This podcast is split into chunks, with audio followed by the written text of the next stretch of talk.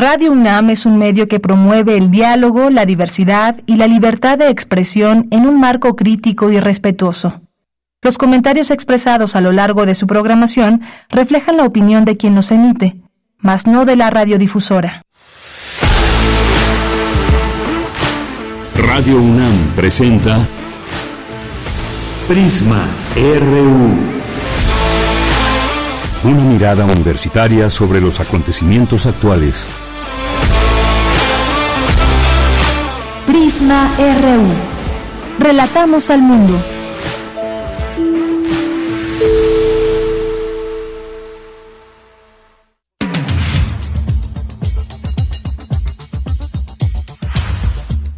¿Qué tal? Muy buenas tardes. Muchas gracias por acompañarnos aquí en Prisma RU. Estamos iniciando con todo gusto para todos y todas ustedes que nos siguen a través de la frecuencia 96.1 de FM.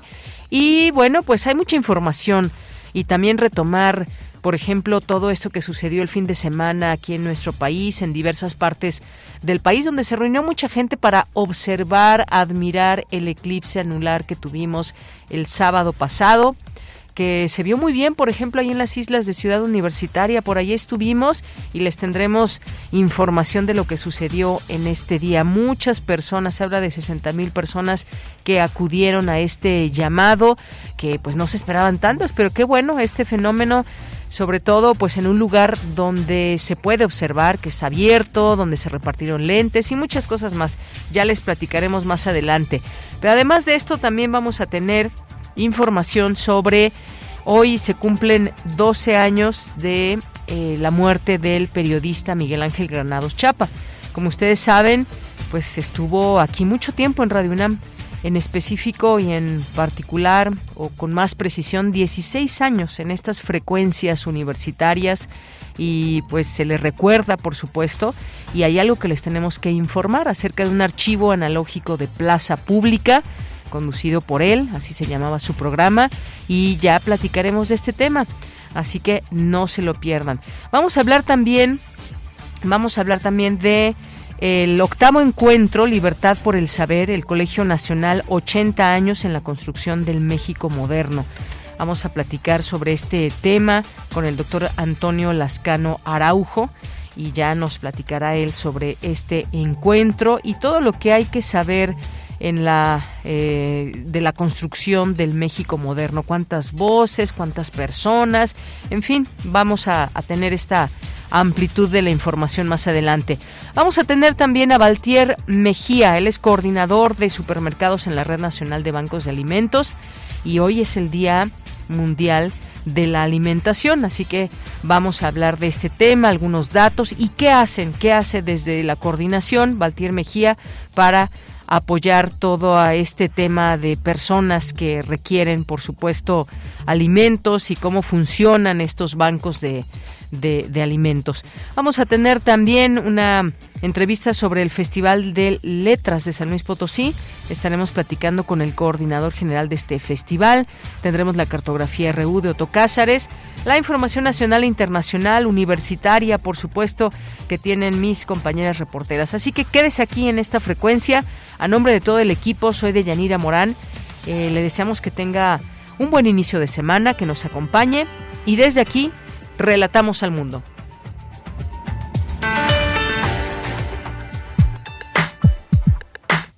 Relatamos al mundo. Relatamos al mundo.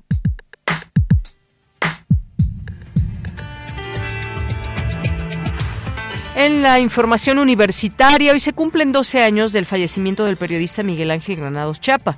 En este marco, Radio UNAM, con el apoyo de la Fonoteca Nacional, digitalizó y publicó el archivo analógico de Plaza Pública que estuvo al aire durante 16 años en las frecuencias universitarias. Este fin de semana miles de personas disfrutaron del eclipse anular de sol en Ciudad Universitaria. Fue un esfuerzo conjunto de la UNAM y el Comité Nacional de Eclipses México. Inicia el quinto seminario internacional en investigación jurídica que organiza el Instituto de Investigaciones Jurídicas de la UNAM. la octava entrega del encuentro Libertad por el Saber, titulada El Colegio Nacional 80 años contribuyendo a la modernización de México, tiene como objetivo conmemorar la influencia que los miembros de esta institución han tenido y siguen teniendo en la formación de la sociedad actual de México. Los profesionales de la salud deben desarrollar sus habilidades digitales y conocer de inteligencia artificial, aseguró Melchor Sánchez Mendiola, titular de la Coordinación de Universidad Abierta, Innovación Educativa y Educación a Distancia de la UNAM. En la información nacional, la Secretaría de Salud informó que este lunes comenzó la vacunación contra la influenza estacional y del COVID-19. Las vacunas serán suministradas a diversas poblaciones que incluyen a personas con condiciones de vulnerabilidad, personas adultas mayores a partir de 60 años, personal de salud, embarazadas en cualquier trimestre de gestación y a aquellos que tienen entre 5 y 59 años con comorbilidades de riesgo que los predisponen a complicaciones graves.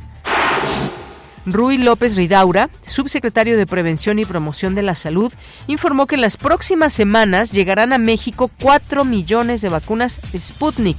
Indicó que esas dosis completarán las 23 millones que se prevé aplicar en la actual temporada de invierno. El presidente Andrés Manuel López Obrador informó que Alberto Becerra será el nuevo titular del instituto para devolverle al pueblo lo robado en sustitución de Ernesto Prieto. La información internacional, la Organización de Naciones Unidas confirmó que al menos 600.000 palestinos se han desplazado al centro y sur de Gaza. Su oficina de coordinación de ayuda humanitaria advirtió que hay una grave limitación de alimentos, agua y medicinas. Mientras tanto, Israel descartó una tregua para permitir la entrada de ayuda humanitaria a la franja de Gaza. Hoy en la UNAM qué hacer, qué escuchar y a dónde ir.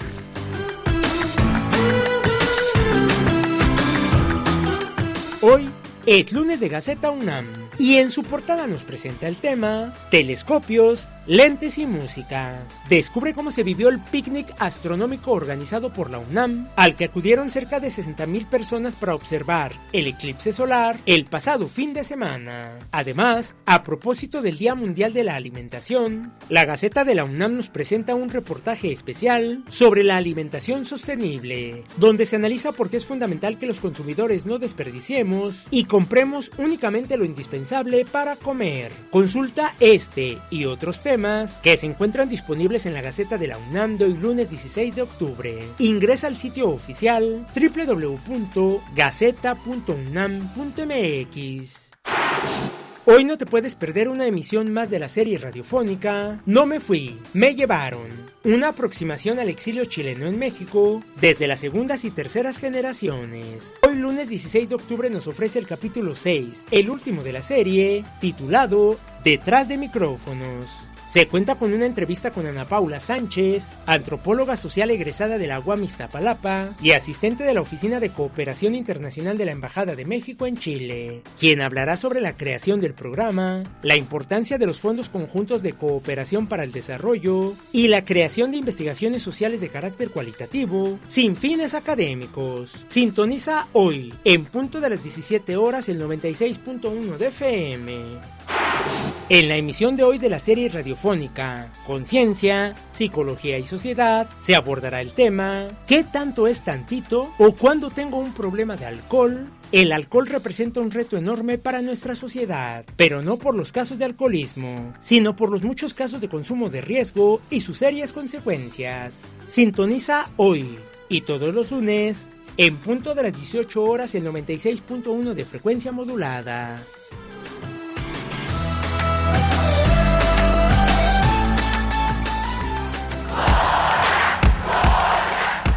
Campus RU.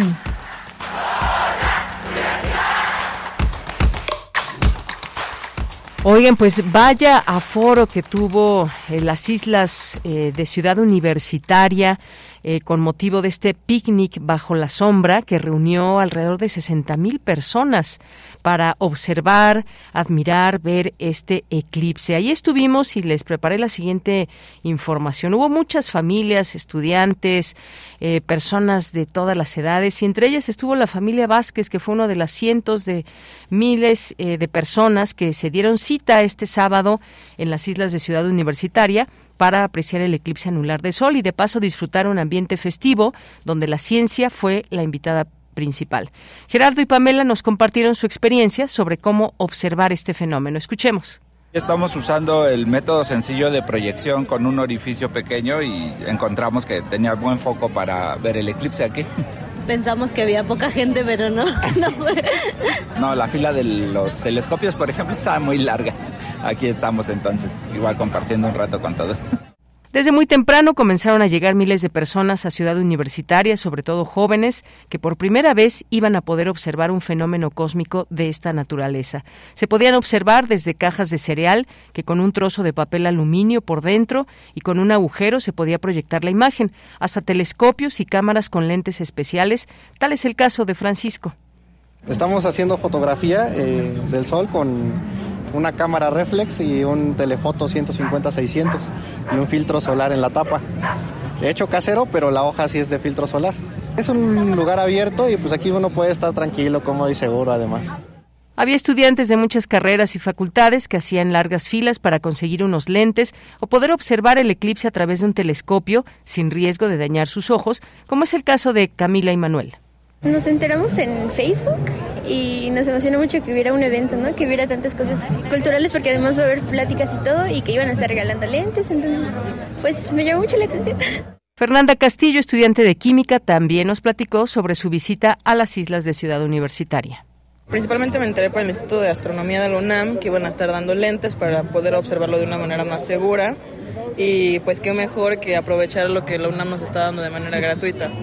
Y como también se decía que podía estar nublado el día, el instituto igual te iba a dar unas recomendaciones de cómo poderlo ver de una manera segura y a pesar de estar nublado. Y porque es un fenómeno que pasó hace 32 años, digo, yo ni, ni siquiera nacía, ¿no? Todavía.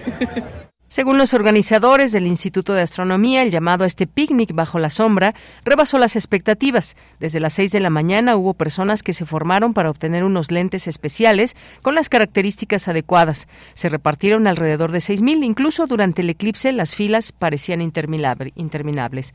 Previo al inicio del eclipse, la doctora Julieta Fierro, astrónoma y divulgadora científica, habló de los, eh, de los eclipses y explicó ocurren cuando la luna pasa entre el Sol y la Tierra, alineando a los tres objetos celestes y bloqueando total o parcialmente nuestra vista del Sol, así como proyectando una sombra en la Tierra.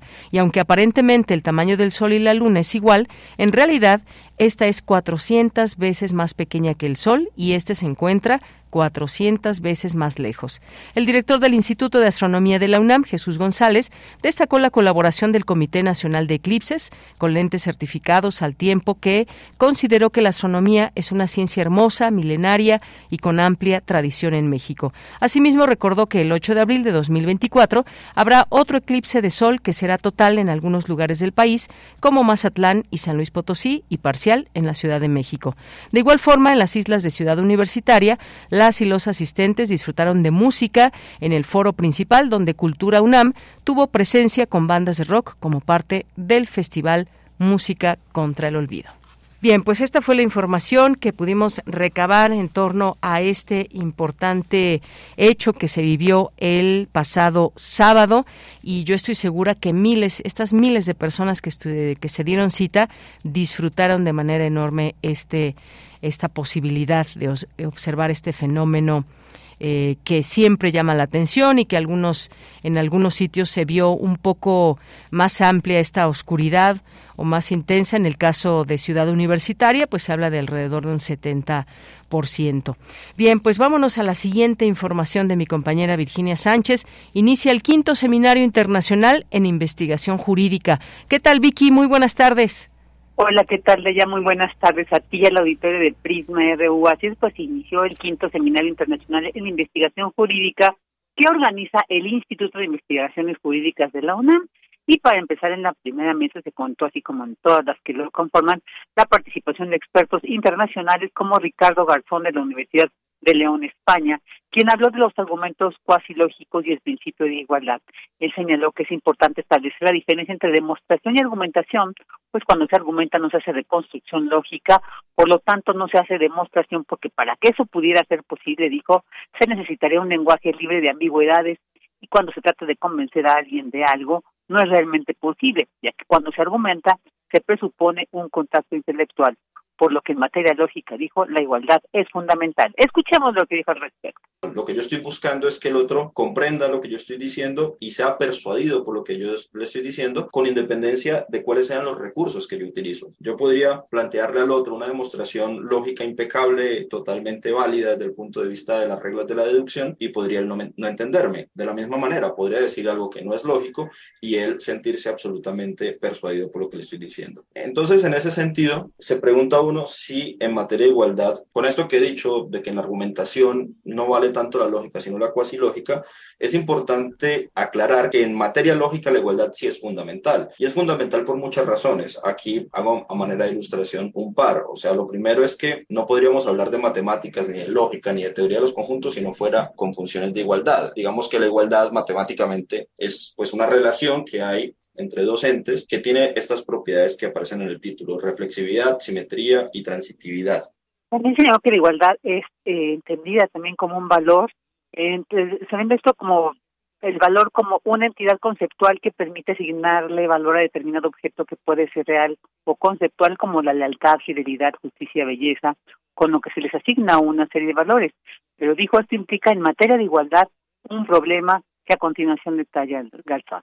En materia práctica, nadie puede hablar contra la igualdad. O sea, eso, eso sería básicamente salirnos del entorno discursivo en el cual nos movemos desde la modernidad. Es decir, cuando alguien plantea una pretensión contra mí, la peor manera de contraargumentar esa pretensión, si está basada en materia de igualdad, es negar el valor de la igualdad. ¿Por qué? Porque es, es innegable. Sería, digamos, el movimiento más, más equivocado. Nos quedan dos movimientos y aquí es donde aparece la cuestión cuasi lógica. El primer movimiento que nos queda es asumir el valor de la igualdad y asumiendo el valor de la igualdad, alinear nuestra pretensión, lo que nosotros esperamos dentro de este conflicto, alinearlo estableciendo que hay una igualdad en cierto sentido, que es esa igualdad la que nos, nos será realmente útil. Y la segunda es, si la pretensión no se puede alinear, digamos que hay situaciones en las cuales yo estoy en una posición, digamos, tan débil respecto a, a lo que es valorable conforme a la igualdad, pues ya no es intentar eso, sino exaltar el valor al tiempo de afirmar que hay un valor con el que entra en conflicto. Por ejemplo, la libertad, que es un, un recurso retórico bastante común. Bueno, ya pues esto es algo de lo que se escuchó en este quinto seminario internacional en investigación jurídica. Este es el reporte. Muchas gracias, Vicky. Buenas tardes. Buenas tardes. Vamos ahora con Dulce García. Hoy es el Día Mundial de la Alimentación. En nuestra casa de estudios, especialistas reflexionan sobre la importancia de la nutrición y la seguridad alimentaria. ¿Qué tal, Dulce? Buenas tardes. Así es, Deyanira. Muy buenas tardes aquí al auditorio. Deyanira, en 1979 fue proclamado este por la Organización de las Naciones Unidas para la Agricultura y la Alimentación este Día Mundial de la Alimentación que a partir de entonces se conmemora cada 16 de octubre. El objetivo de esta conmemoración de Yanira es el de dar a conocer los problemas relacionados con el hambre, así como sensibilizar a todos los pueblos del mundo para fortalecer la solidaridad contra la desnutrición y contra otros problemas asociados. Este 2023 el lema de la conmemoración es El agua es vida, el agua nutre, no dejar a nadie atrás. Es el título también del conversatorio que organizó la licenciatura en Ciencia de la Nutrición Humana de la Facultad de Medicina de la UNAM, en donde estuvo presente de Yanira la doctora Elvira Sandoval, coordinadora de esta disciplina, y destacó el amplio compromiso que tiene nuestra universidad para contribuir a la resolución de las problemáticas de la alimentación de nuestro país. Escuchemos. En congruencia evitar el desperdicio de alimentos, la utilización de estos.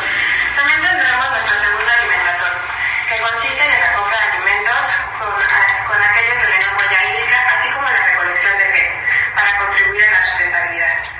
Los alimentos, por segunda ocasión, se donarán a la red de banco de alimentos y los envases PET los entregaremos a la planta recicladora de la UNAM. Conmemorar este día para nosotros como comunidad científica de nutrición humana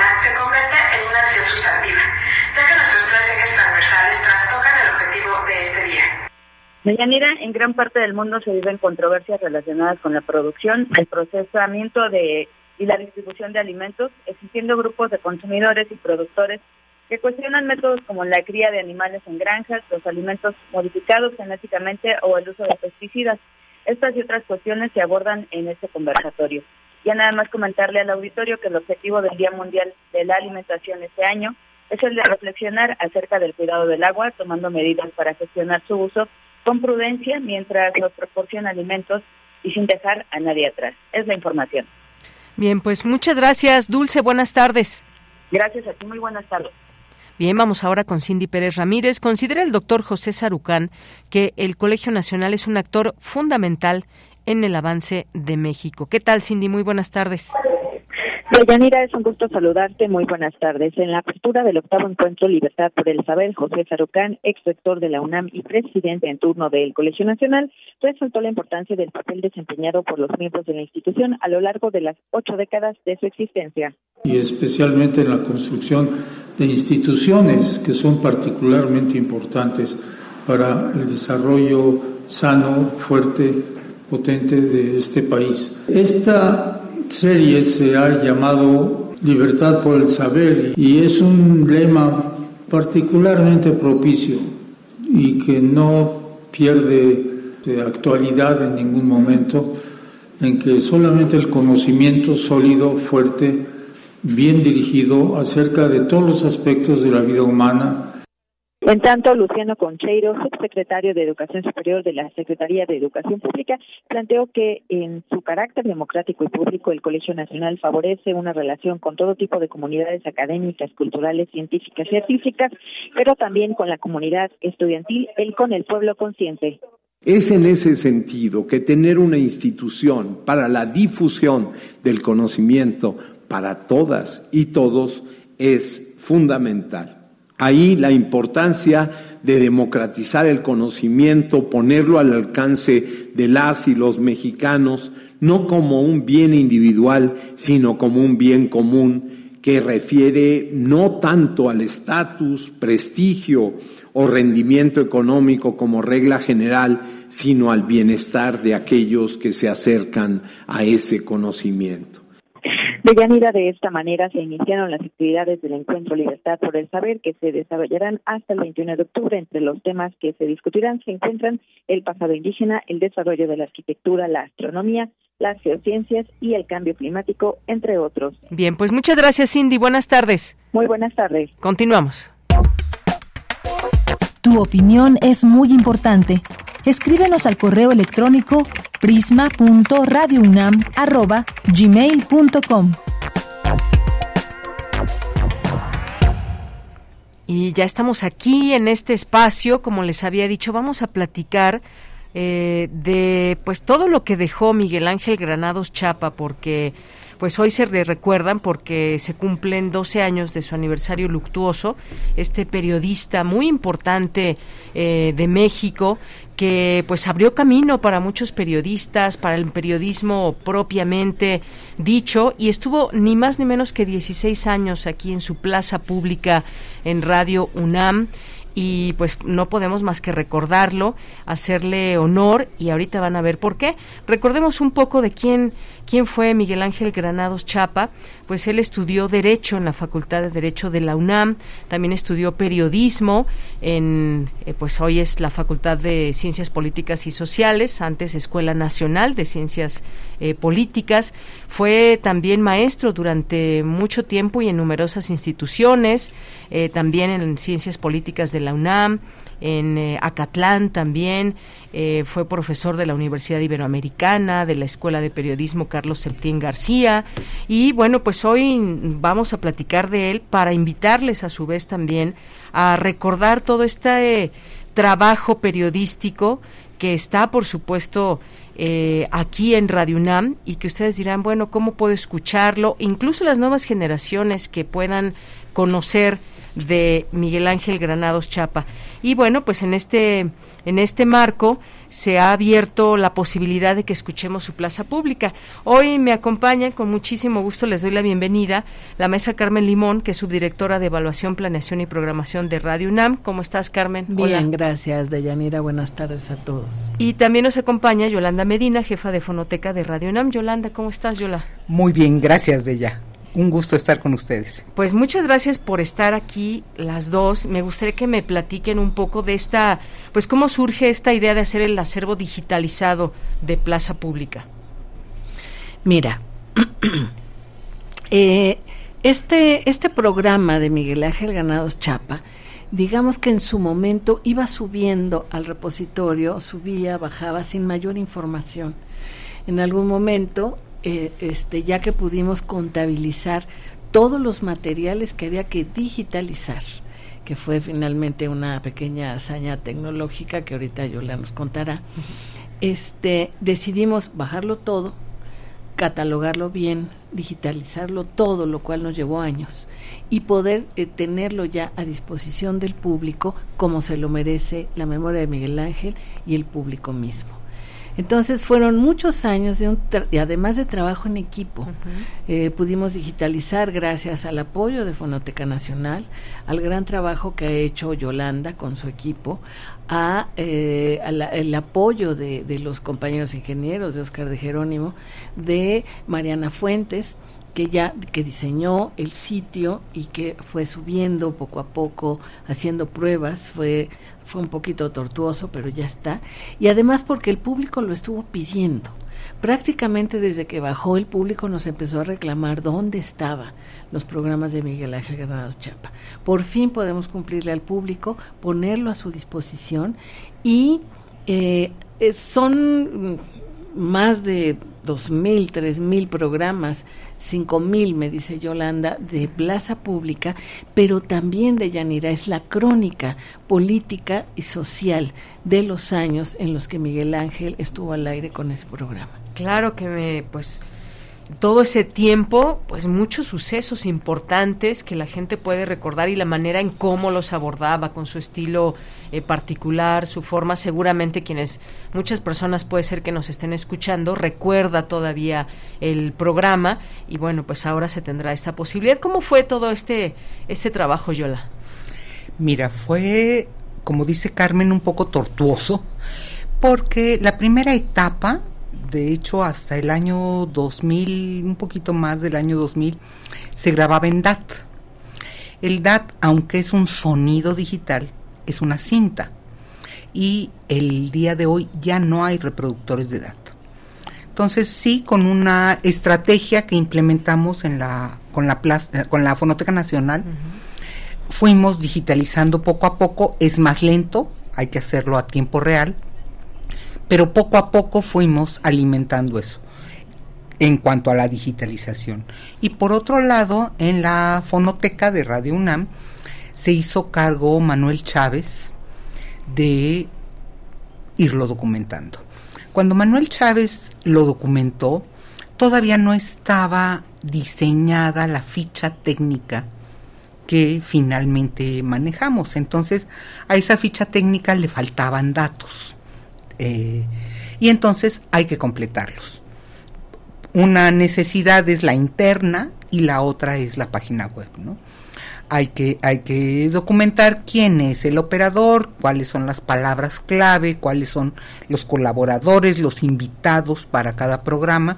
Y todo eso dio lugar a que se hiciera una revisión mucho más cuidadosa de lo que, de lo que contenían los programas. Te estoy hablando, Miguel Ángel empezó en noviembre del 94, el primer programa no se guardó. Él lo decía con tristeza, nadie pudo ver este cuál iba a ser el futuro de un programa tan importante y no se grabó. Tenemos desde el programa 2 todos los de lunes a viernes, de ocho y media a nueve y media, y es un panorama no solo de la política mexicana, sino de la política mundial, cultural.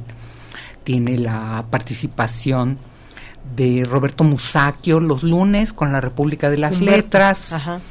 Tiene la participación de Ernesto ay, Ernesto Páez, Soto Páez, me parece, con una sección de deportes los viernes, en donde hay un panorama mucho, muy ecuánime, muy equilibrado de lo que está pasando.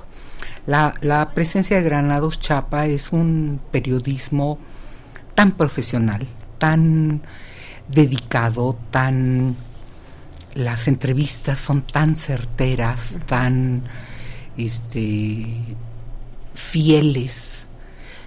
Tal vez, si no a su punto de vista, fieles a lo que el entrevistado dice, ¿no? Son respetuosas, en fin.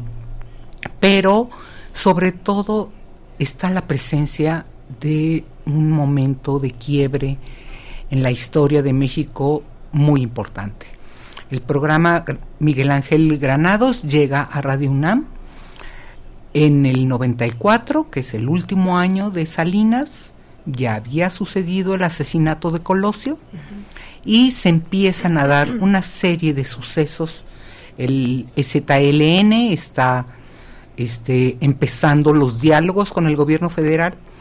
Y entonces hay un desglose de todos estos temas, viene la muerte de, de Ruiz Massieu, de Poluscanga, la quiebra de Ruta 100, este, y suceso tras suceso te pone en una situación de alerta que pues nos lleva en algunos momentos a un estado muy triste de lo que ese país vivió en el 94 y en el 95, que es lo que está en este momento en la, en la página web, con la promesa de que deseamos que antes de diciembre podamos poner toda esta primera etapa, pero es muy triste este, una situación de crisis económica, de devaluación del peso, los primeros años de Cedillo, las renuncias de de montones de funcionarios y las sustituciones de otros tantos. Están los cambios de presidencia en Francia, en, en Brasil, en Argentina, este, huelgas a nivel mundial, no sé. Y él siempre tiene una visión clara, tenía un disco duro en la cabeza, una memoria impresionante.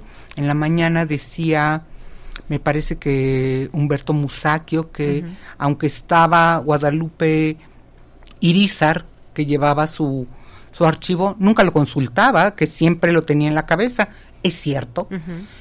Recuerdo haberlo visto entrar a la estación con un fajo de periódicos del día de hoy que iba revisando e iba haciendo nota, ¿no?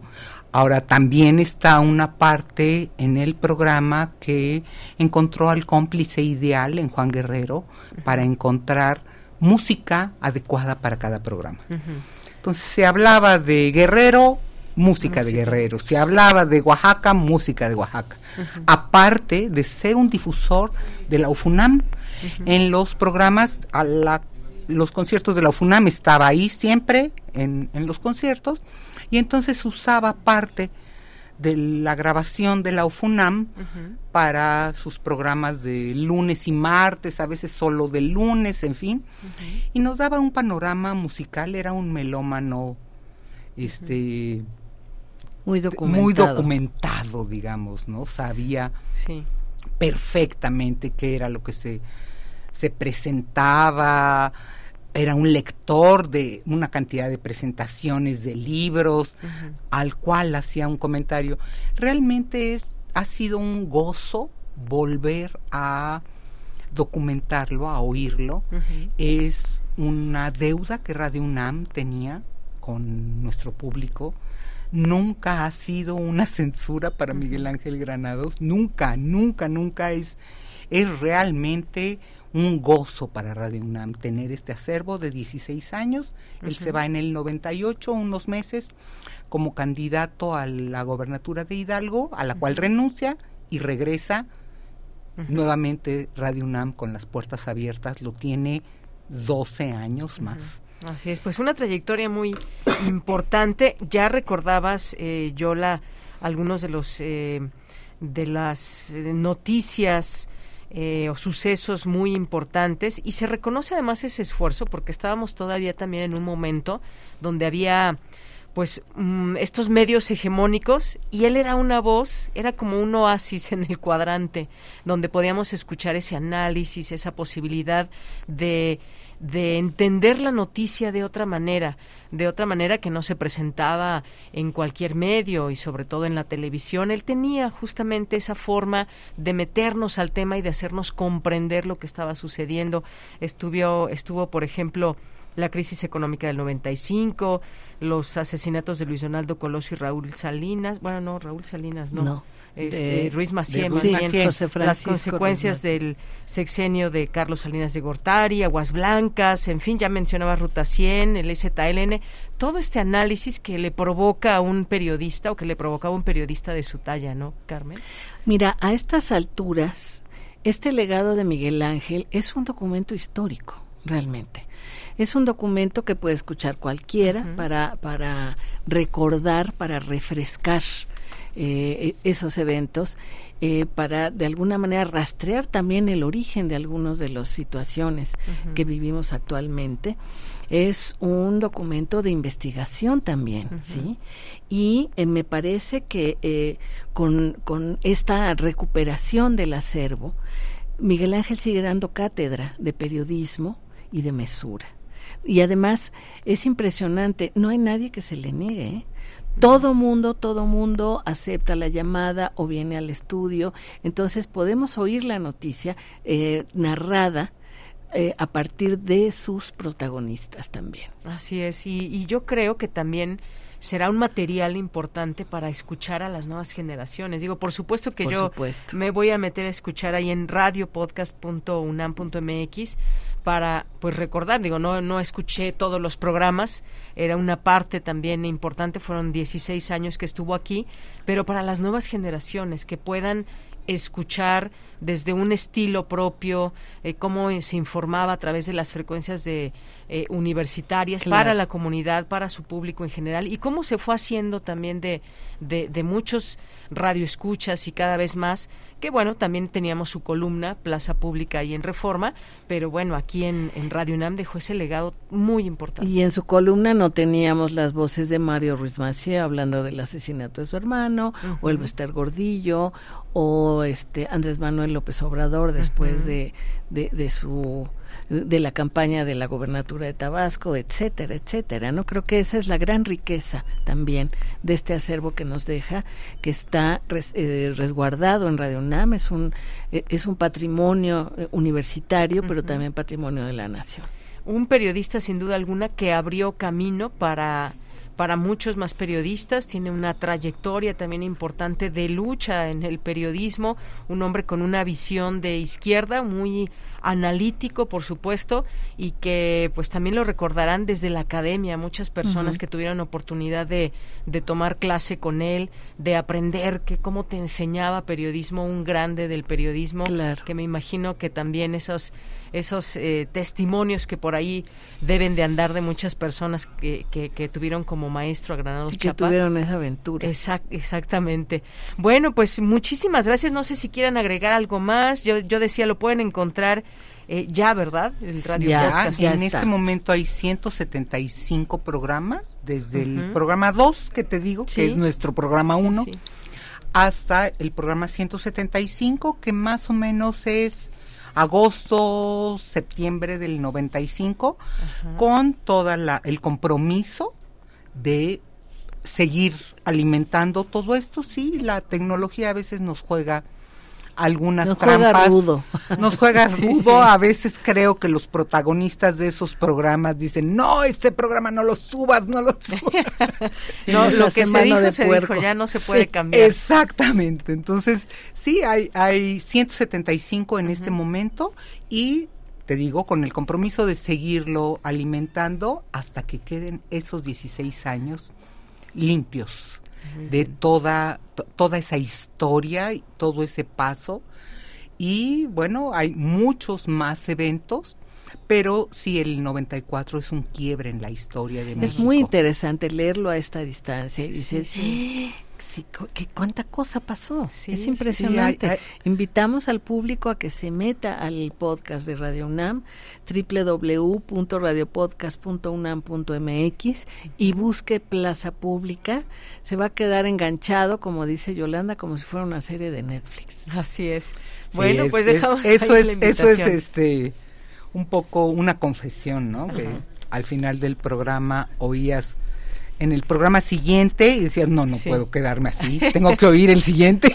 Así es. Bueno, pues ahí está. Dejamos la invitación a nuestro público de Radio UNAM, de Prisma RU, para que pues conozcan, si es que no conocen el trabajo, sobre todo me refiero a nuevas generaciones, porque quienes no y quienes eran y siguen siendo radioescuchas de Radio UNAM, pues seguramente recordarán este programa de Plaza Pública. Muchísimas gracias. Gracias, gracias a Limón, Yolanda Medina, gracias por estar aquí. Gracias y buenas tardes. Continuamos. Prisma RU. Relatamos al mundo. Bueno, pues ya estamos aquí en nuestra siguiente charla. Ya está en la línea telefónica el doctor Antonio Lascano Araujo. Él es egresado de la licenciatura en Biología, doctor en Ciencias por la Facultad de Ciencias de la Universidad Nacional Autónoma de México, profesor emérito, con 45 años de antigüedad académica en la UNAM. Y en su laboratorio Origen de la Vida del Departamento de Biología Evolutiva desarrolla su línea de investigación sobre origen y evolución temprana de la vida. Es profesor del curso de Origen de la Vida. Y bueno, hoy va a participar a las 5 de la tarde en una mesa titulada El Colegio Nacional y el Desarrollo Institucional de las Ciencias, de la Salud y de la Vida. Y le saludo con muchísimo gusto, doctor Antonio Lascano. Muy buenas tardes tardes, a sus órdenes, ¿cómo le va?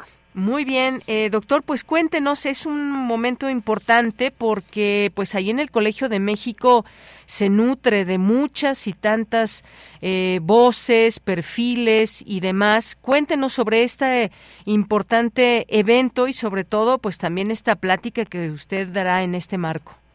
Bueno, en realidad se trata del Colegio Nacional, no del Colegio de México. El Colegio Nacional, discúlpeme. el Colegio, el Colegio de México es una institución verdaderamente excepcional que fue fundada por don Daniel José Villegas, por don Alfonso Reyes, para dar cabida a los grandes intelectuales españoles que encontraron refugio en México y después se convirtió en una institución educativa de primer orden. En muchos sentidos es una institución hermana a la UNAM, al Politécnico, al CINVESTAB, al mismo Colegio Nacional. En el Colegio Nacional le tenemos eventos anuales, un evento anual que se llama el Encuentro de Libertad por el Saber. Y en esta ocasión eh, eh, se decidió analizar el papel que los miembros del colegio han tenido en la creación de las grandes instituciones mexicanas. eh, creo que eso es muy importante subrayarlo porque una democracia, una sociedad solamente puede funcionar con instituciones sólidas. Y cuando uno revisa la historia temprana del colegio, y cuando digo temprana me estoy refiriendo antes de que ingresara yo, este, uno lo que descubre es eh, verdaderamente una serie de figuras excepcionales, absolutamente excepcionales.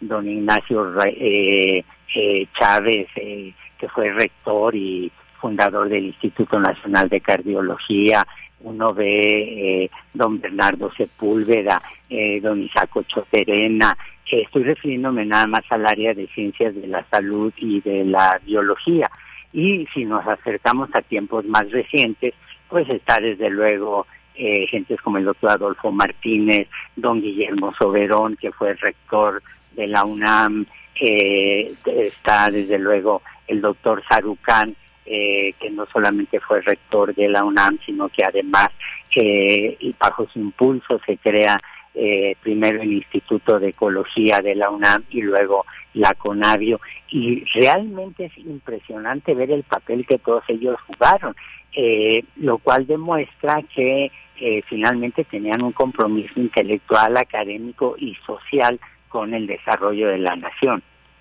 Efectivamente, y justamente hablar de el Colegio Nacional eh, sus, sobre sus 80 años también en la construcción del México moderno, pues es una oportunidad para eh, conocer también de estas distintas voces, plantearnos pues reflexionar sobre nuestro presente, doctor, y las transformaciones que hay en torno, las transformaciones posibles, cómo echar una mirada al futuro y qué mejor que hacerlo desde los distintos expertise. Y yo decía, usted va a participar en una de estas de estas mesas también y que pues respondiendo también a este llamado y a la posibilidad de, de tratar de darnos respuestas a lo que nos rodea.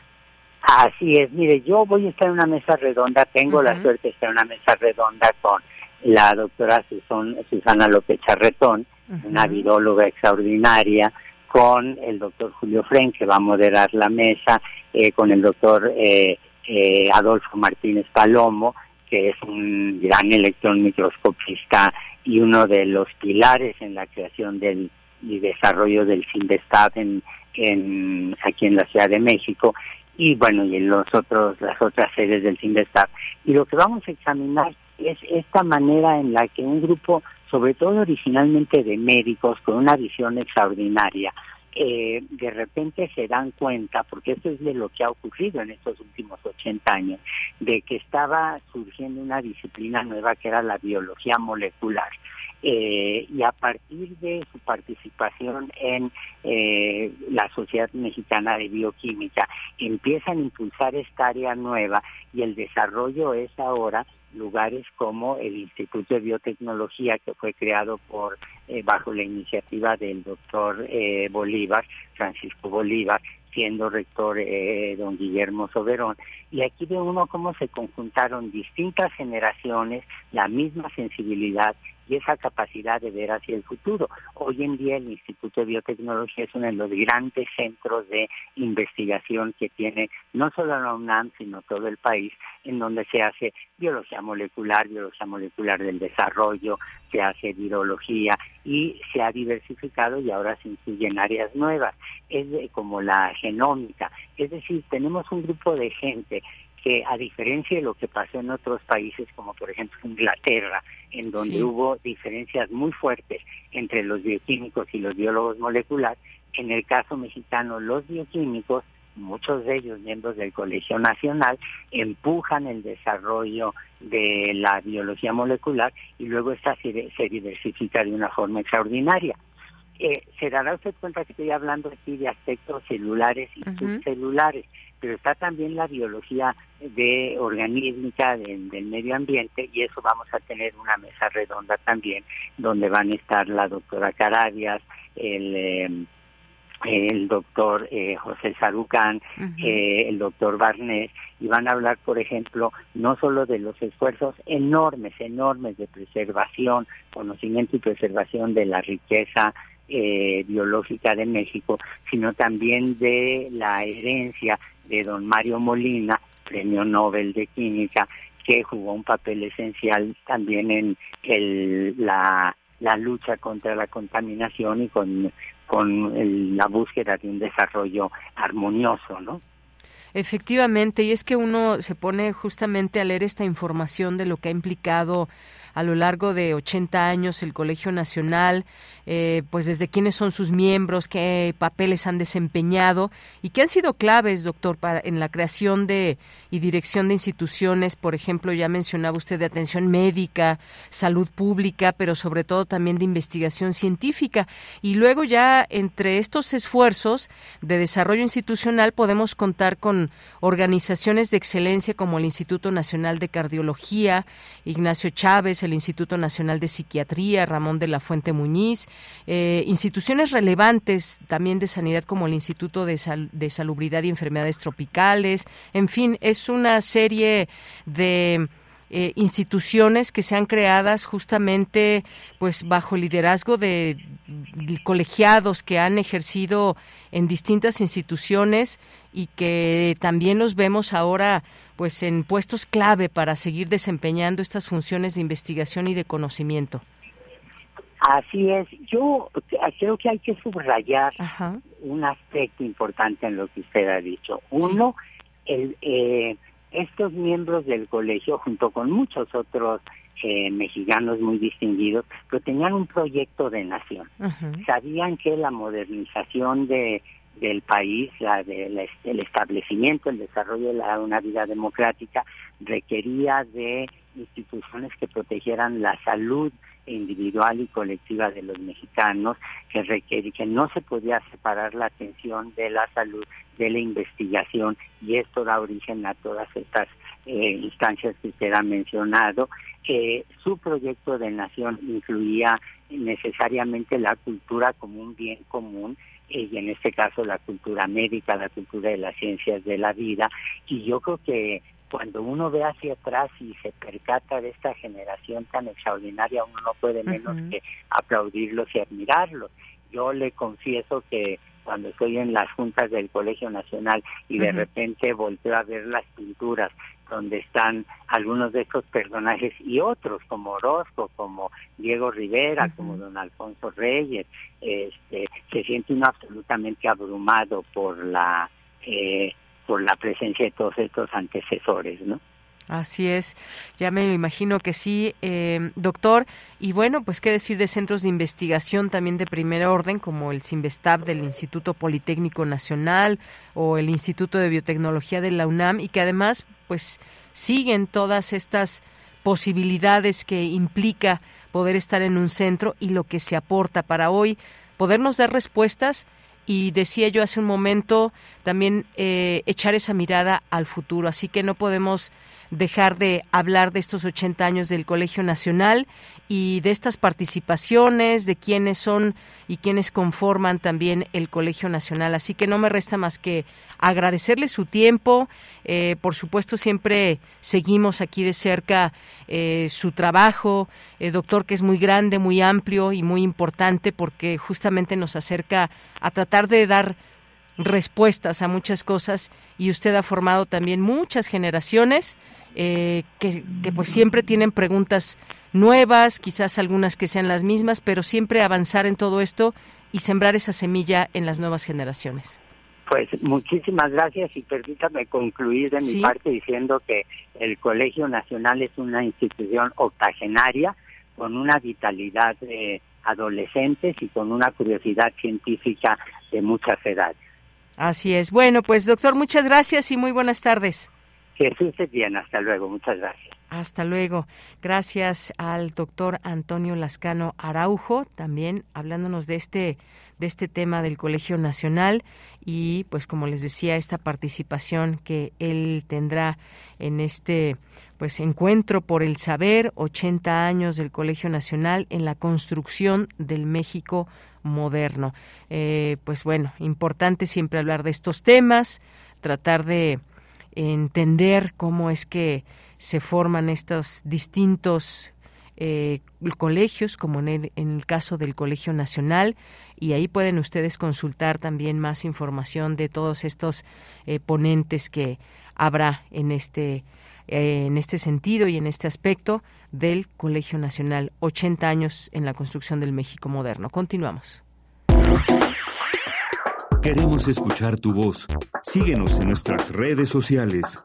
En Facebook como Prisma RU y en Twitter como arroba PrismaRU.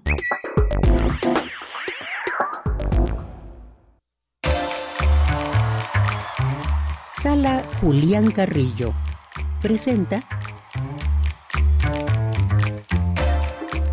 Bien, pues saludamos a Montserrat Muñoz a la distancia. Monse, ¿cómo estás? Hola, ¿qué tal? De Yanira, equipo de Prisma RU. Por supuesto, a todas, a todos quienes escuchan Radio Universidad 96.1 FM en estos lunes de cartelera cultural. Les cuento que tengo mi teléfono, estoy aquí afuera del Foro Cultural Jaime Torres Bodet en la ESIME Zacatenco, porque tuvimos varios días de encuentro en un evento llamado Rock and Wellum que celebra la música en el Politécnico y entre Goyas y Wellums. Este mes hemos colaborado mucho entre instituciones, así que desde aquí les mando un fuerte abrazo y un saludo que también se los manda todo el equipo. Les vengo a traer aquí los flechazos culturales para esta semana en el Facebook Sala Julián Carrillo encontrarán la información, nuestra cartelera regular. Hoy los esperamos con una función de teatro a las 8 de la noche a cargo del maestro Sergio Rued quienes nos cuentan a través también con un guitarrista unas historias de boleros enamorados. A través de una narrativa romántica, Sergio nos interpreta los mejores éxitos de los boleros. Ustedes vengan porque es un arco entre generaciones, es una obra para toda la familia, se van a divertir mucho, van a poder cantar y gozar muchísimo. Esto es entrada libre. Hoy en nuestra sala Julián Carrillo a las 8 les esperamos, entrada libre. También mañana a las 8 de la noche tenemos videoteatro con la función Un león enjaulado eh, del director Mario Ficacci. Conversen con él, por ahí andará, también conversen acerca de estas obras y estos formatos de videoteatro que proyectamos en la sala Julián Carrillo. Y también si hablamos de proyección, les esperamos el miércoles con la obra cinematográfica Cubo, porque este mes lo dedicamos, así como también el Día pues, Mundial de la Animación, a la animación, a este género cinematográfico que nos hace creer que todo en el cine es posible. Vengan a disfrutar de esta función de animación Cubo. Ojo, no es para toda la familia, solo función de adultos, pero le recibimos a las seis de la tarde para conversar en el Cine Club Radio Cinema. Este jueves también tenemos una obra para más de 15 años llamada 10 historias de infidelidad. Es única función, entrada libre a las 8 en los jueves de teatro de este mes y viernes de intersecciones.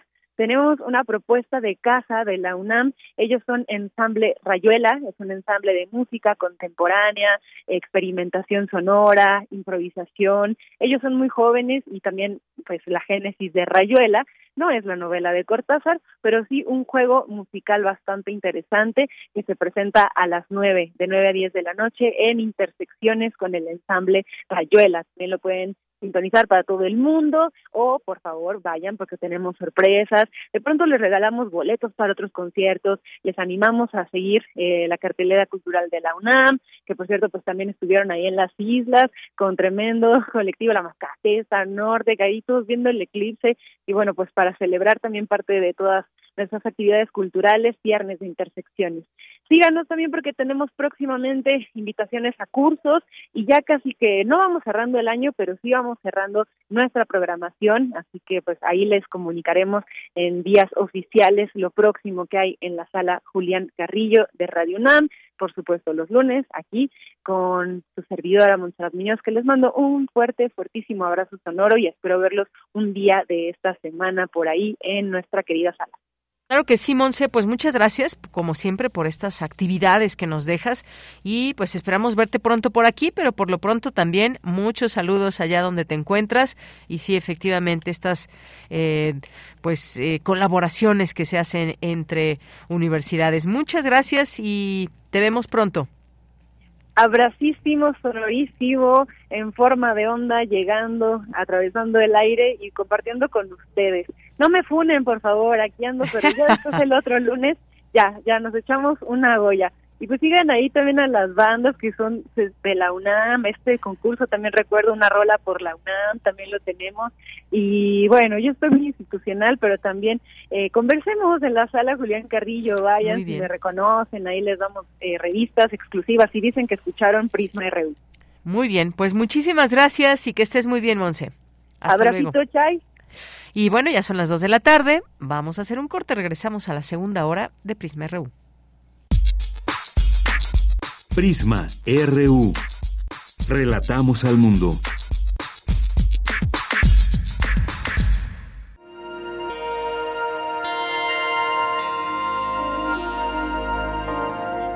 Ninguna persona deja este mundo, siempre y cuando sus ideas, sus palabras, su conocimiento permanezcan con nosotros. Permanezcan con nosotros.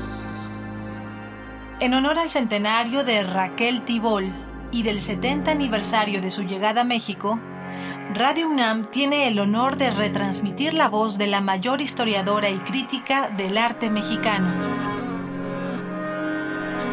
En recuerdo de Raquel. Una selección de episodios del programa Museos en el Aire. De septiembre a diciembre, martes y jueves a las 17 horas por el 96.1 de FM. Radio UNAM. Experiencia sonora. Con Morena, la Ciudad de México se transforma. La educación es el corazón de nuestro proyecto. Por eso en la ciudad se construyeron seis preparatorias y dos nuevas universidades. Además, para que ningún niño o niña abandone sus estudios, 1.2 millones de estudiantes de preescolar, primaria y secundaria de escuelas públicas reciben una beca mensual y un apoyo para compra de uniformes y útiles escolares. Morena, la esperanza de México. La muerte en un polvo que viaja desde el deja bruja nomás al sentir caliente. En un puñado de pastillas se va la vida. Y no, no la vayas a regar, la cosa es bien sencilla. Si te metes fentanilo, seguro vas a quebrar. Tenía muchos compas que ya no he vuelto a ver. Ya no es divertido cuando empiezan a caer. Ya sea con un pie, con dos, saltando o corriendo, esta agrupación toca sus instrumentos con la alegría de la infancia. Súmate al juego sonoro del colectivo Rayuela en Intersecciones. Viernes 20 de octubre a las 21 horas, Sala Julián Carrillo. Entrada libre. Radio UNAM. Experiencia sonora.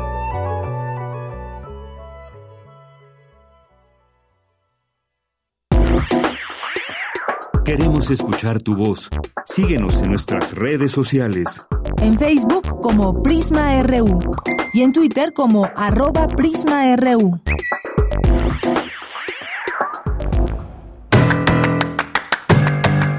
Mañana en la UNAM, ¿qué hacer? ¿Qué escuchar? ¿Y a dónde ir?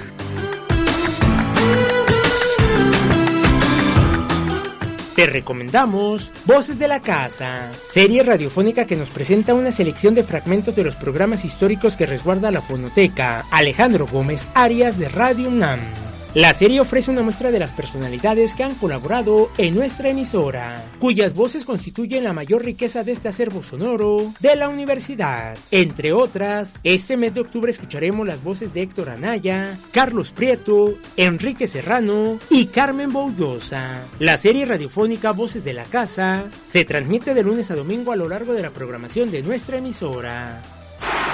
Otra opción sonora que no te puedes perder es la serie radiofónica Espacio Académico POMNAM bajo la conducción de Ernesto Medina y Sabrina Gómez Madrid. Esta semana te invitamos a escuchar la serie de cápsulas en las que la maestra Belén Fernández Díaz González, investigadora y académica de la Facultad de Filosofía y Letras de la UNAM, nos habla sobre el tema, la importancia del archivista y gestor documental. Recuerda que Espacio Académico UNAM se transmite de lunes a domingo a lo largo de la programación de Radio UNAM.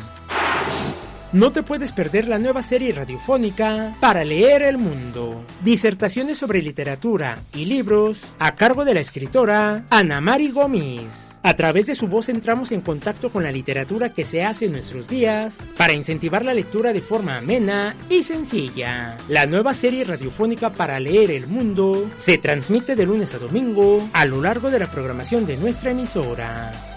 Para Prisma RU, Daniel Olivares Aranda.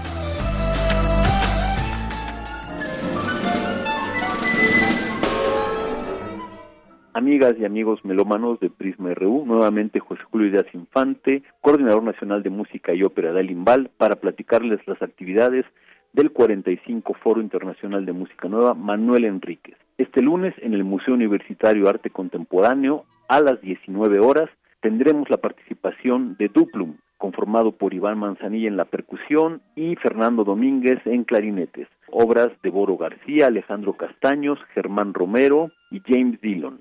Al día siguiente, en el mismo recinto, a las 19 horas, en el MUAC, en el sur de la Ciudad de México, tendremos la participación del maestro Edgardo Espinosa al violonchelo y la electrónica. Y por otro lado tendremos a Ángel Flores en el contrafagot y electrónica. Obras de Yanandio Pichardo, Alejandro Cardona, Ricardo Massari, Ismael Morales, Bernardo Cáceres y Carlos Arellano. Este miércoles, también en el MUAC, a las 19 horas, tendremos el programa Laboratorios Sonoros con Manuel Rocha y Turbide, en colaboración con la Dirección General de Música UNAM. Les esperamos.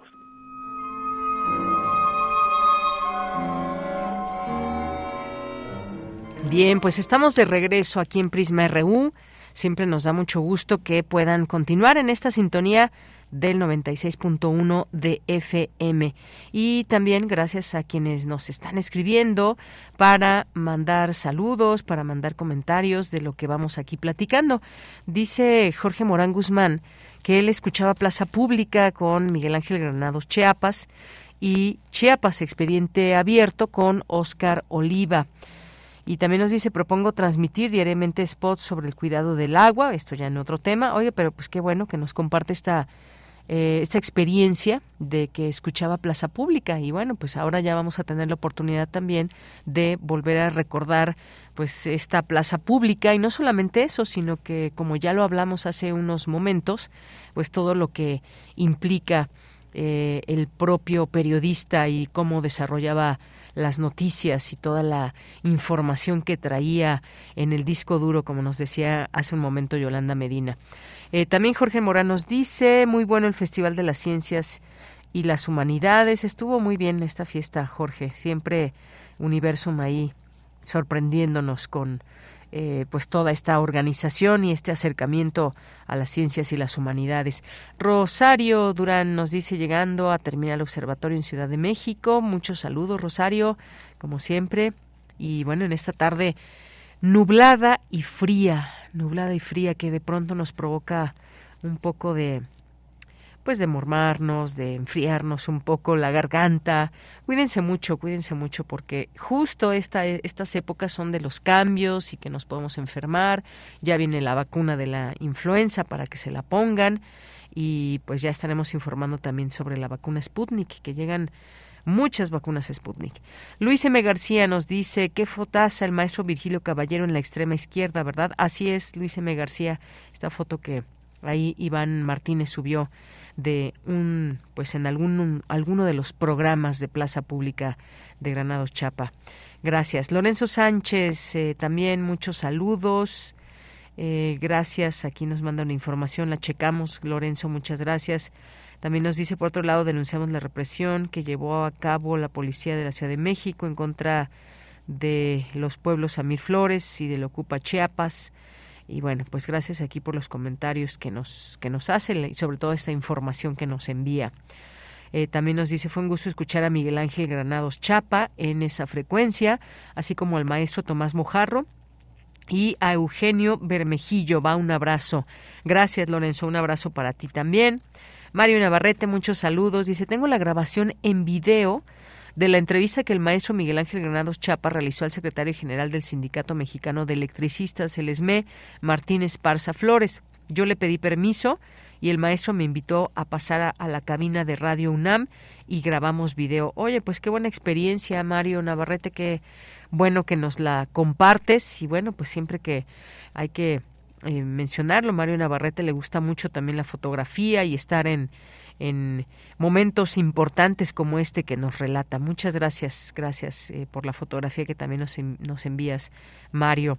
Eh, gracias Alfonso de Alba Arcos, a Refrancito, que nos dice la muy buena y templadita tarde. Qué bueno que está ya disponible el contenido de la plaza pública del maestrazo Granados Chapa, que además de ética tenía una capacidad de lectura de todo el ámbito social y político infalible. Todavía ah, alcancé a escucharlo en Radio UNAM. Gracias, Refrancito.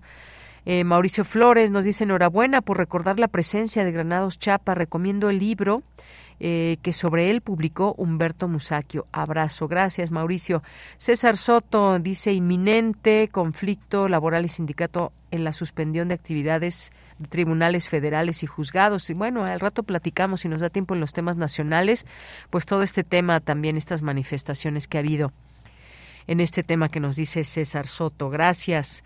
Eh, Edgar, muchos saludos. Salvador Medina. Gracias también. Eh, nos dice Mario que ayer en la Feria Universidad Autónoma Chapingo, en el cierre, hoy, pues qué bien, también que nos compartes a esto. Y nos dice maestro Plinio Sosa, tabla periódica en campus, unidad eh, Chapingo. Gracias, eh, Mario, aquí con las fotos, con los vídeos que nos manda también a esta hora, que pues bueno, ya nos manda también esta portada de la Gaceta. ¿Ya la vieron? Tremenda, tremenda cómo se vivió el eclipse ahí en Ciudad Universitaria. Eh, muchas gracias también aquí a David Castillo, Estela P. Molatore, a Dair Figueroa, Rosario que nos dice la semana que la semana esté llena de nuevos logros, que la vida te traiga muchas opciones, que estés rodeado de buenas energías y que seas feliz cada día. Buena semana, feliz lunes para ti también, Rosario. Gracias a otro, Otto Cázares, el imposible olvido de la película Al son de Beno, de Ilan Lieberman, y si hay más, los saludo en un momento porque ya tengo que ir a la información con Cristina Godínez. En medicina, las herramientas de la inteligencia artificial aumentan las capacidades diagnósticas, señaló académico de la UNAM. Adelante. Buenas tardes, Deyanira. Un saludo para ti y para el auditorio de Prisma RU. En la actualidad, los profesionales de la salud deben desarrollar las habilidades digitales y contar con el conocimiento básico sobre inteligencia artificial, teniendo en cuenta las implicaciones sociales, éticas y legales aseguró el titular de la Coordinación de Universidad Abierta, Innovación Educativa y Educación a Distancia de la UNAM, Melchor Sánchez Mendiola. Al ofrecer la conferencia Inteligencia Artificial, Bioética y Educación Médica, destacó que para las personas que trabajan en el área de la salud es imprescindible el uso de las herramientas digitales. Las herramientas de inteligencia artificial deben verse como un estetoscopio que aumenta tus capacidades diagnósticas o terapéuticas, pero que no debe de reemplazar lo que sucede entre tus orejas. Estos autores hicieron un estudio muy interesante, cualitativo, con expertos del tema, y plantean las competencias clínicas relacionadas con esto que debemos desarrollar los profesionales de la salud, no nada más los médicos, odontólogos, veterinarios, salubristas, enfermeras, fisioterapeutas, ¿no? Tener conocimiento básico del tema, o sea, sí hay que saber más o menos de qué se trata esto, profundizar las implicaciones sociales y éticas, analizar los flujos de trabajo con herramientas de este tipo, potenciar nuestros encuentros clínicos, evaluar basado en evidencia las herramientas, agregando las herramientas de inteligencia artificial. Sánchez Mendiola también se refirió a la parte ética de la inteligencia artificial. En noviembre del 2021 la UNESCO publicó la primera norma mundial sobre el tema y que esta fue adoptado por todos los Estados miembros. Es un documento muy bien hecho, con muy buena metodología. Tiene un panorama fascinante de estos cuatro valores fundamentales que forman parte de, del deber ser de nuestra especie y que además de los cuatro valores fundamentales se sustentan en diez principios básicos que tampoco entraré en detalle. Estos los analiza eh, la, doctora Feinholz en su eh, conferencia que está disponible en la red, pero que al final del día marcan estos principios básicos que, caray, si usáramos todo esto siempre todo lo que hacemos, otra sería nuestra realidad. Por último, dijo que toda indagación médica debe satisfacer los criterios de evidencia clínica y el estricto rigor científico para el desarrollo de, por ejemplo, vacunas, nuevas moléculas, medicamentos o dispositivos robóticos. Deyanira, este es mi reporte. Buenas tardes. Vamos ahora a la información internacional a través de Radio Francia. Relatamos al mundo. Relatamos al mundo.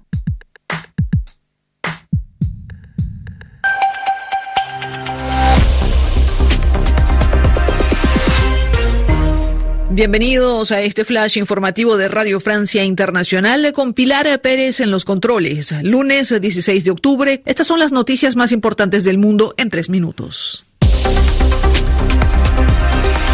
Andreina Flores.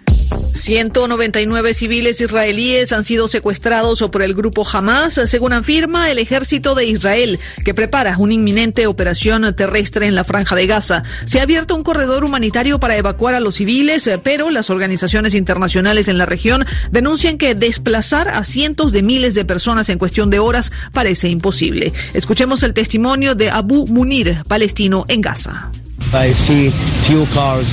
A mi alrededor, vehículos cargados de maletas y cobijas. La gente está buscando un refugio en el centro de la franja de Gaza donde me encuentro actualmente. Las escuelas están repletas de desplazados. La gente se esconde donde puede. La comunidad internacional ha guardado silencio frente a estas atrocidades. Este ataque israelí contra los palestinos es como un castigo colectivo, pero nosotros no tenemos nada que ver con lo que pasó. Daniel Novoa es el nuevo presidente de Ecuador tras superar por cinco puntos a la candidata del correísmo Luisa González con 35 años y con una cortísima carrera de diputado. Novoa se convierte en el presidente más joven de la historia ecuatoriana y además cumple el viejo sueño de su padre, el empresario multimillonario de la producción bananera Álvaro Novoa, quien se postuló cinco veces a la presidencia sin alcanzarla. Elecciones también en Polonia, donde la coalición pro-europea obtuvo la mayoría absoluta en las legislativas de este domingo. Ha ganado la democracia, dice Donald Tusk, líder de esta coalición, luego de derrotar a los nacionalistas del partido actualmente en el poder. La participación fue de un 73%, una de las más altas de la historia polaca.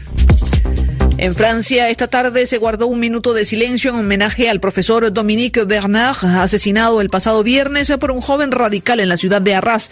Tras el ataque, Francia elevó el nivel de alerta terrorista. Nueve personas siguen detenidas en el marco de esta investigación, que se centra en el principal sospechoso, un joven de origen checheno y su familia, acusados de militar en el Islam radical.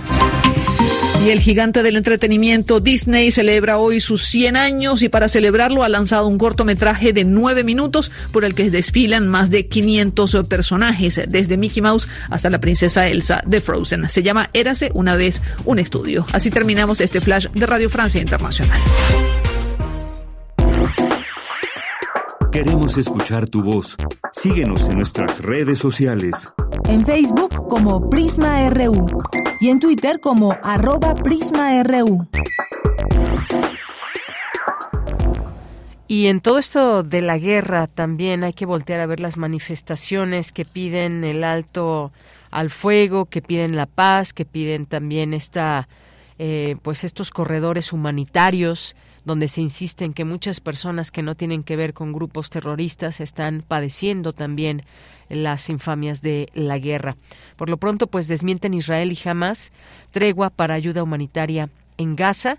Eh, esta información que llega desde AFP de la Franja de Gaza dice que Israel descartó hoy, este lunes, una tregua para permitir la entrada de ayuda humanitaria a la Franja de Gaza, donde un millón de palestinos se hacinaba en el sur del enclave huyendo de los bombardeos israelíes en represalia al sangriento ataque de Hamas. Los civiles no deberían sufrir las atrocidades del movimiento islamista palestino, dijo el jefe de la diplomacia estadounidense Anthony Blinken, de regreso el lunes a Israel tras visitar varios días de la región en plena guerra entre Israel y Hamas que ha dejado miles de muertos. El enfrentamiento entre Israel y Hamas se desencadenó tras este eh, ataque del sábado 7 de octubre, recordemos, y bueno, pues en respuesta Israel prometió aniquilar a Hamas, lanzó una intensa campaña de bombardeos en la franja de Gaza y pidió a los civiles que huyeran de la ciudad de Gaza hacia el sur. Al menos 2.750 personas perdieron la vida, incluidos cientos de niños, según las autoridades locales del enclave. Así que, pues daremos seguimiento a todo esto y qué pasa con la sociedad civil que también organizada se lleva, se reúne y lleva a cabo manifestaciones en torno a este tema de parar la guerra en bien de la gente que pues nada tiene que ver, niñas, niños que no saben de política, que no tienen nada que ver con esta guerra que simplemente ven absurda. Bien, pues esto es parte de lo que sucede. Nos vamos ahora con la siguiente charla. Prisma RU. Relatamos al mundo. Y hoy es el Día Mundial de la Alimentación y en este sentido, pues ¿cuál es la importancia de conmemorar esta fecha? ¿Qué podemos decir? Hoy también pues les, recomendamos también lo que eh, se escribe hoy en nuestras las páginas de nuestra Gaceta UNAM, urge avanzar hacia la alimentación sostenible, fundamental que los consumidores no desperdiciemos y compremos únicamente lo indispensable, es lo que dice la coordinadora del PUAS, María Elena Trujillo y que pues bueno este PUAS es el programa universitario de alimentación sostenible.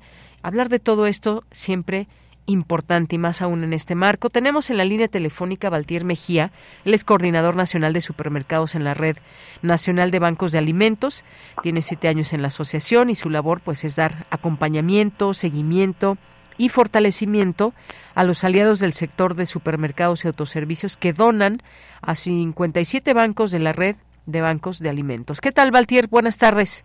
¿Cómo estamos? Muy buenas tardes. Muchísimas gracias por abrirnos los micrófonos a la Red Nacional de Bancos de Alimentos. Bien, pues eh, cuéntanos cómo funciona justamente, eh, pues en este marco que estamos hablando de Día, Mundial de la Alimentación, cómo funciona esta esta red de bancos. Fíjate que te comparto rápidamente. Un banco de alimentos es una organización de la sociedad civil que se dedica justamente a rescatar el alimento que es apto para el consumo humano, pero ya no apto para la venta. Es decir, Muchas veces frutas, verduras que a lo mejor pues sabemos que eh, clásico, ¿no? Las manzanas que pueden tener un chipotito o una manchita muy ligera o una zanahoria que son dobles, ¿no? Que, que llegamos a encontrar, pues obviamente la gente ya no la consume porque dice estoy pagando por un producto y además estas eh, verduras que tienen toda eh, perfectamente su valor nutricional, pues bueno, son desechadas, son desperdiciadas. Y esto representa, déjenme que te rápidamente, un desperdicio de alimento en México mayor al 30%, es decir, más del 30% del alimento que se produce en nuestro país es directamente desechado y una de las cosas que te comentaba es esta. Otra, que verdaderamente nosotros lo que buscamos siempre es rescatar el alimento desde toda la cadena de valor. Por ejemplo, en supermercados, pues justamente hay productos que ya la gente no va a consumir y que pues si tarda a regresarse otra vez a los centros de distribución, pues bueno, se vence la caducidad y entonces se destruye, ¿no? Entonces esto nos, nos, hace, uno, a generar gases de efecto eh, invernadero por la destrucción y además a no alimentar a la gente que hoy vive en situación de inseguridad alimentaria, es decir, quienes hoy tienen que decidir si comer o desayunar, ¿no? O quitarse literal el, el bocado de la boca para poder dárselo a algún ser querido, alguna persona adulta mayor, algún niño. Y somos 24, bueno, hay 24 millones de mexicanos y mexicanas que viven en esta condición. Se imagínate nada más. Efectivamente, eh, justamente estábamos viendo aquí algunos datos que tiene que ver y cuál es la idea de reflexionar en este Día Mundial de la Alimentación. Bueno, pues es que es una, una celebración que hace una invitación a su vez a los países, especialmente a los países desarrollados, a que trabajen y proporcionen los recursos necesarios para erradicar el hambre en el mundo. Si tuviéramos en cuenta toda esta... Eh, eh, eh, alimentos que se desechan y que pues todavía son consumibles, ya nos explicabas, son aptos para ya no para la venta, pero sí para el consumo humano. Y luego conocemos estas grandes cifras, desafortunadamente, de personas que mueren de hambre y, pensamos en estas, en estos proyectos, por ejemplo, como el de la Red Nacional de Bancos de Alimentos, de cómo funcionan y cómo se puede hacer llegar, pues, alimento a quien más lo requiera. ¿Qué tanto, digamos, eh, pues son muchos bancos en esta red, pero ¿cómo es que están o cómo pueden puedes hablarnos de estos resultados que se han tenido?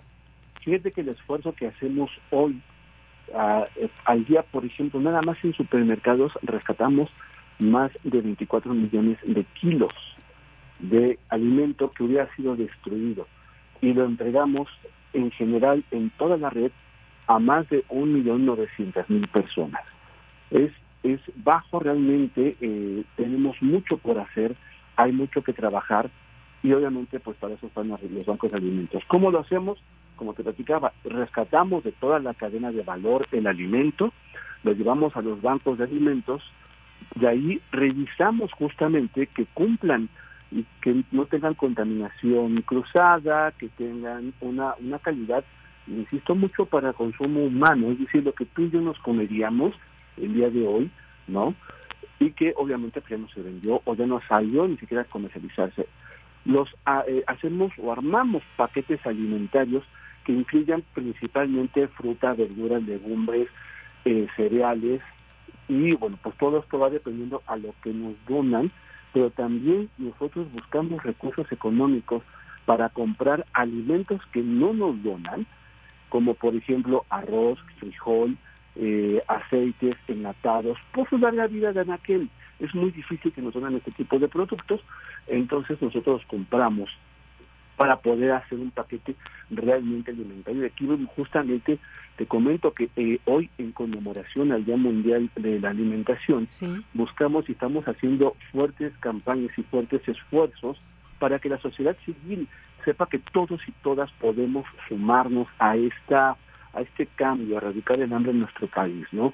Como donando a través de supermercados, estamos en algunos supermercados, pueden ver nuestros logos, es una, una manzanita tomate, eh, estamos también a través de, nuestra página www.banx.org.mx, pero lo más importante es, como bien mencionabas, concientizar que todos podemos ayudar a reducir, haciendo, como bien decías al principio de, la intervención, el consumo responsable, ¿sabes? Por ejemplo, no ir al supermercado con hambre, ¿no? Sí.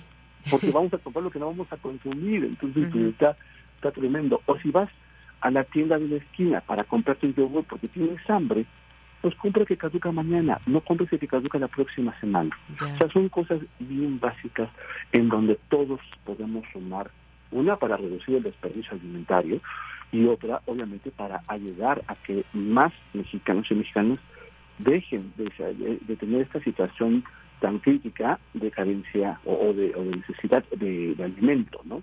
Claro, oye, creo que en este sentido nos hace mm, falta aprender muchísimo de este tema. Estaba leyendo, también sigo aquí leyendo algunos datos, por ejemplo, la, la FAO cada, dice que eh, cada año se produce el doble de los alimentos necesarios para alimentar a las personas que habitan la Tierra, pero 793 millones padecen hambre. O sea, imagínate esta, esta cifra, producimos mucho más el doble, o sea, el doble de los alimentos necesarios y sin embargo, pues toda esa, esa ese alimento muchas veces se desperdicia y en tanto 793 personas padecen hambre en el mundo. Es increíble esta comparativa que se hace. Fíjate que hay un par de datos duros nacionales, en aterrizo a México, porque Pues, obviamente todos podemos colaborar, de verdad todos podemos colaborar. En México, para ponerlo así fácil y tratar de dar una imagen, cada minuto se van al vertedero, es decir, se, desperdician, se tiran dos trailers de alimentos por minuto. Eso es, ese es el volumen que desperdicia México, ¿no? Para ponerlo. Y si hablamos en dinero, porque además, obviamente, pues esto cuesta dinero, ¿no? A todos nos cuesta dinero porque por eso nos suben los precios, etcétera. Estamos hablando de 491 mil millones de pesos. Un porcentaje importante del PIB que obviamente se podría cuidar y que nos beneficiaría a todos y todas con un consumo más responsable. E insisto, estos 24 millones de mexicanos y mexicanas que hoy están padeciendo hambre, no tendrían por qué hacerlo porque efectivamente, como bien mencionas, pues nosotros producimos el alimento, el campo, la industria que está en México, produce el alimento necesario para alimentar a todos los mexicanos y mexicanas. Y además, esto nos lleva también a un desperdicio impresionante de agua, ¿no? O sea, el agua que se ocupó para, para que naciera, creciera la, la, la, la cebolla, la manzana, que ni siquiera se alcance a cosechar porque ya no le conviene al productor, es agua que se pudo haber ocupado en otras cosas, ¿no? Eh, por ejemplo, en el norte, que están tan padecidos estos, últimos años, de, y cada vez más en el país de agua. Entonces, lo que buscamos en la red de bancos de alimentos es que todos y todas de verdad asumen, conozcan el trabajo que hacemos, porque además nosotros tenemos que tener, obviamente, estándares de calidad, al ser, aún siendo una organización o siendo organizaciones de la sociedad civil conocidas como tercer sector, tenemos que cumplir con los estándares de la industria para poder recibir las donaciones de la industria. Hay aliados que, por ejemplo, manejan cadena de frío, es decir, todo el, eh, el movimiento del alimento hasta la entrega lleva refrigeración y tenemos que cumplir con esa refrigeración para poder recibir el donativo y también poder acercarlo a quien hoy lo necesita. Y fíjate que una de las cosas que me gustaría compartirles también a quienes nos escuchan es que no, no, no solamente damos el alimento porque sí, nosotros para transparentar y estar seguros de que entregamos alimento a quien verdaderamente lo necesita, tenemos estudios socioeconómicos nutricionales donde detectamos realmente las necesidades de las familias que atendemos, de las comunidades que atendemos y también de las instituciones, porque nuestros bancos de alimentos atienden a instituciones como casas de descanso, casas de hogar, eh, refugios de, mujeres delimitadas, etcétera. O sea, realmente atendemos a un gran sector poblacional a través del alimento. Oye, pues qué bien. Y finalmente, pues decirles a nuestro público que nos está escuchando muy rápido, porque ya nos tenemos que despedir, Valtier, pero ¿cómo se puede colaborar o cómo conocer más de este banco de alimentos? Por favor, visítenos en www.bamx.org.mx y conozcan todo lo que hacemos, súmanse, pregunten, de verdad acérquense y vivan eh, la forma de que poder cambiar eh, la, vida en México. Muy bien, www.bamx.org.mx. Sí, es correcto. Muy bien. Bueno, pues Valtir Mejía, muchas gracias por platicarnos de este tema hoy en este Día eh, Mundial de la Alimentación. Muchas gracias. Por el contrario a ti, que tengas una feliz tarde, gracias a tu público. Hasta luego, muy buenas tardes. Gracias a Valtir Mejía, quien es coordinador nacional de supermercados en la Red Nacional de Bancos de Alimentos. Conozca, conozca más a través de esta página que nos acaba de dar y pues como siempre dejamos esa recomendación, poder ayudar, si está de nuestro lado, pues ojalá que nos sumemos más personas. Continuamos. Tu opinión es muy importante. Escríbenos al correo electrónico prisma.radiounam@gmail.com. Bien, pues el décimo quinto Festival Internacional de Letras San Luis Potosí 2023, un encuentro con la misión de impulsar las artes y la literatura. Eh, ahora San Luis Potosí es la sede de este festival y ya en esta edición se llevará a cabo del 14 al 18 de noviembre. Nos adelantamos para que puedan eh, tomar nota, agendarlo, poder disfrutar allá en San Luis Potosí. Va a haber, pues estará la participación de poetas provenientes de muchos lugares, Japón, Argentina, Estados Unidos, España, pero mejor que nos hable Víctor Manuel Mendiola, quien es coordinador general de este festival. ¿Qué tal, Víctor? Buenas tardes. Buenas tardes, mucho gusto. Pues aquí con, con, con, el, con la novedad y el placer de anunciar el festival. Muchas gracias por su atención. El, festival se realiza entre el 20 y 24 de noviembre. 20 y 24 de noviembre, muy bien. Este, en, la, en la ciudad de San Luis Potosí, eh, eh, como, como tú ya bien dijiste, eh, van a participar autores de diversos lugares, no solo de México, sino del mundo. Vamos a tener a, por ejemplo, a, eh, a Serge Pay de, Francia, a Sergio Ramírez de Nicaragua, a Sánchez, Andrés Sánchez Robaina de España, a Jean Portan también de Francia, y de la parte mexicana van a participar Elena Poniatowska, a quien está dedicado el festival, eh, Rafael Pérez Gay, eh, Héctor de Mauleón, Hernán Lara Zavala, eh, Malva Flores, Elsa Cross, y también tenemos en la parte internacional la participación de dos escritores japoneses importantes, en particular Mizuki Mizumi, que es una autora joven o relativamente joven con una trayectoria ya muy sólida,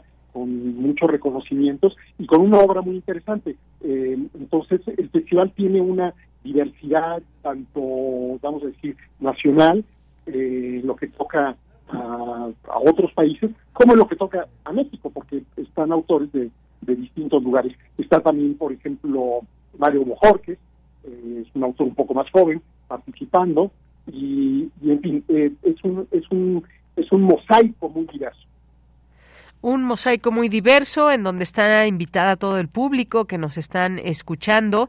Y además, bueno, pues eh, también un festival con estas características, pues eh, sirve de compartir, también pues conocer, si alguien no conoce San Luis Potosí, preservar, difundir la riqueza cultural también de este lugar, posee un matrimonio, un, patrimonio, perdón, arquitectónico muy valioso, eh, pinturas, esculturas y más. Así que, pues que sea un festival, una visita redonda quienes quieran ir eh, y ser parte de este festival.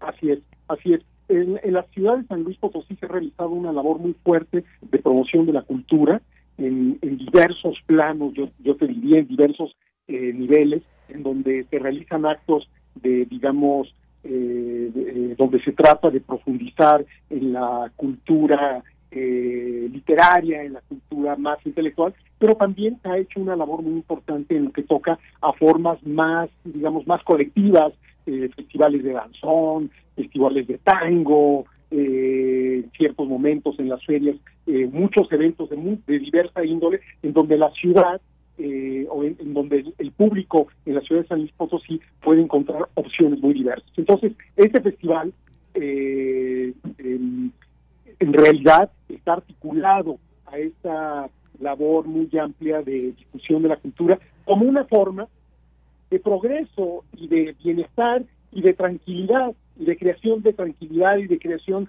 de otras expectativas dentro de la vida de la comunidad de la ciudad de San Luis Potosí y por supuesto dentro de la vida del país.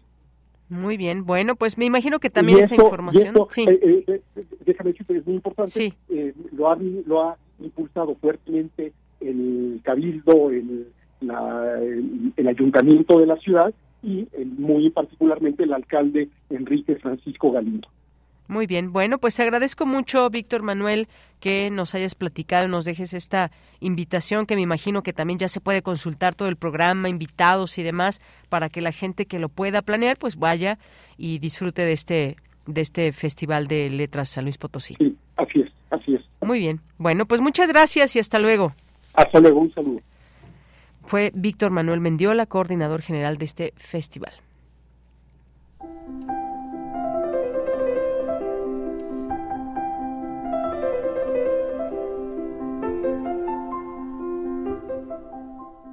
Cartografía RU con Otto Cázares.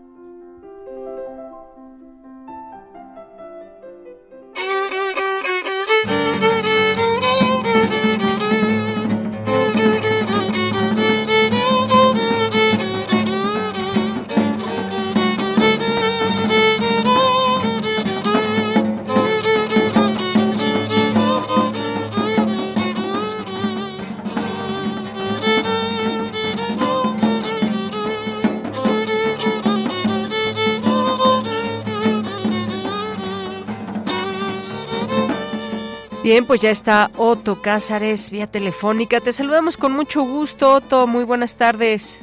Muy buenas tardes, querida Deyanira. Buenas tardes a quienes nos escuchan y lo hacemos con este sonido tan bello, tan particular, porque quiero hablarles acerca de una película de título Al son de velo, pero para hacerlo quiero comenzar con una frase que dice, el imposible olvido cada vez que olvidas, es la muerte la que recuerdas olvidando. Y esta es una frase que escribió Maurice Blanchot en un libro de bellísimo título, La espera el olvido. Así, sin coma entre la espera y el olvido. La espera el olvido así sin conjunción. Porque la espera, el olvido, se hallan en una misma meseta de significado, por así decirlo. Y una coma en este enunciado vendría a separar lo que no puede separarse, la espera, el olvido. Comienzo así a hablarles acerca de la película Al son de velo del pintor y cineasta Ilan Lieberman, un eh, eh, artista que al cumplir los 52 años llegó a la edad del siglo mesoamericano, porque recuerden, el siglo mesoamericano es de 52 años, pero para Ilan Lieberman, realizador, llegar a 52 años fue algo muy significativo en su propia biografía, porque es la edad en la que Ilan se convertiría en alguien mayor que su propio padre, que a los 52 años puso fin a su vida solo unos días después del sismo de la Ciudad de México de 1985.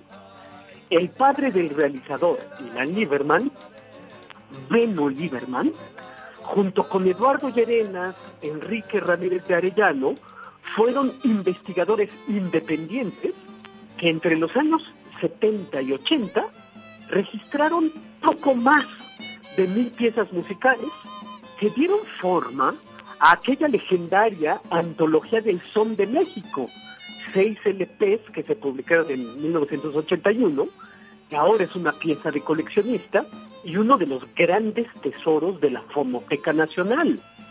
Beno Lieberman, el padre del realizador, fue un ser lleno de luz, pero también un ser lleno de oscuridad. Beno Lieberman sabía que la eternidad se hallaba en cada nota pulsada por la jarana y fue Beno Lieberman el que fundó la Asociación Mexicana del Folclor, el Pesebre, en los años 70. Beno recitaba sus propios poemas en televisión, así que Beno Lieberman fue alguien que interpretaba su papel con coherencia, como se dice, ¿no? Eilan Lieberman nos entrega un filme entrañable donde retrata al padre al mismo tiempo en que se retrata a sí mismo. Por lo tanto, la película Al son de Beno lleva en el título un sinfín de alusiones. El son al que alude el título es desde luego el son huasteco, el son istmeño, el son jarocho, género al que Beno dedicó buena parte de sus investigaciones, fundamentales para la comprensión de la música tradicional mexicana, como he dicho. Pero al son de Beno es bailar al son de unas cuerdas que le pulsa Beno Lieberman a Ilan. Cuerdas de músico, pero también cuerdas de equilibrista, emocional y artístico. Pero fíjense algo, eh, su título en inglés, Venos Son, desplaza al padre del centro y pone en el centro a Ilan, el hijo de Beno, al son de Beno. Es desde luego también una dedicatoria, está dedicado a su son, a su música. Como quiera que sea con eh, los diferentes significados que tiene el título, es sobre todo el son un verbo, el verbo ser, ellos son.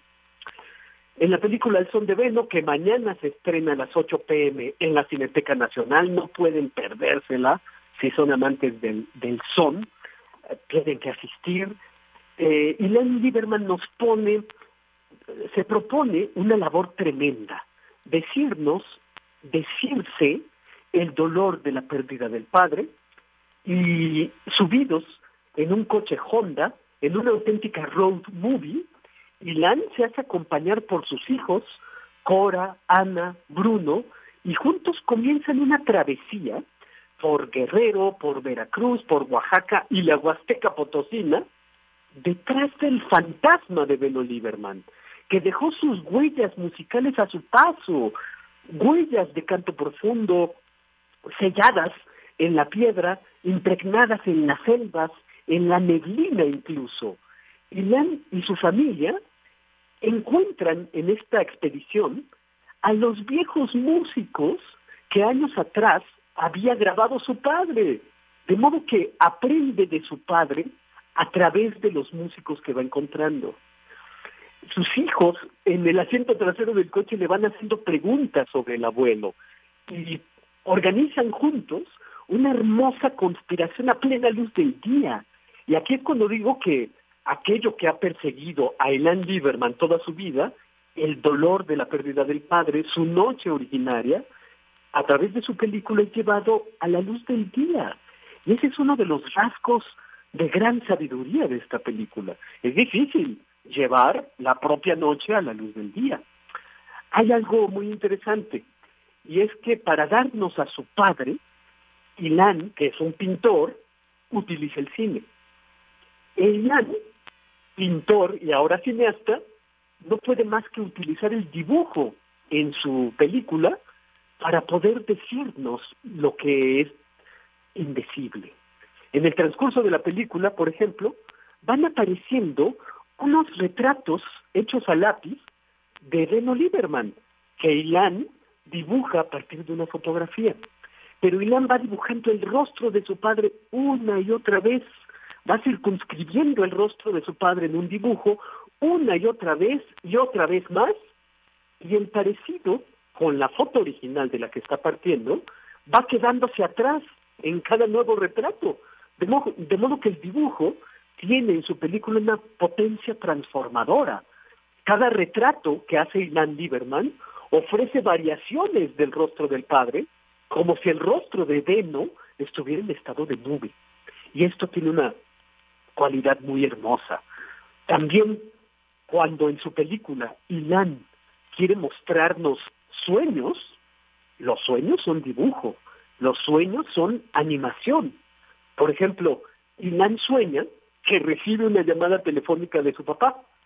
Beno le dice que está muy bien ahí donde esté, está grabando sones como solía hacer en vida, y esto aparece en la película como dibujos.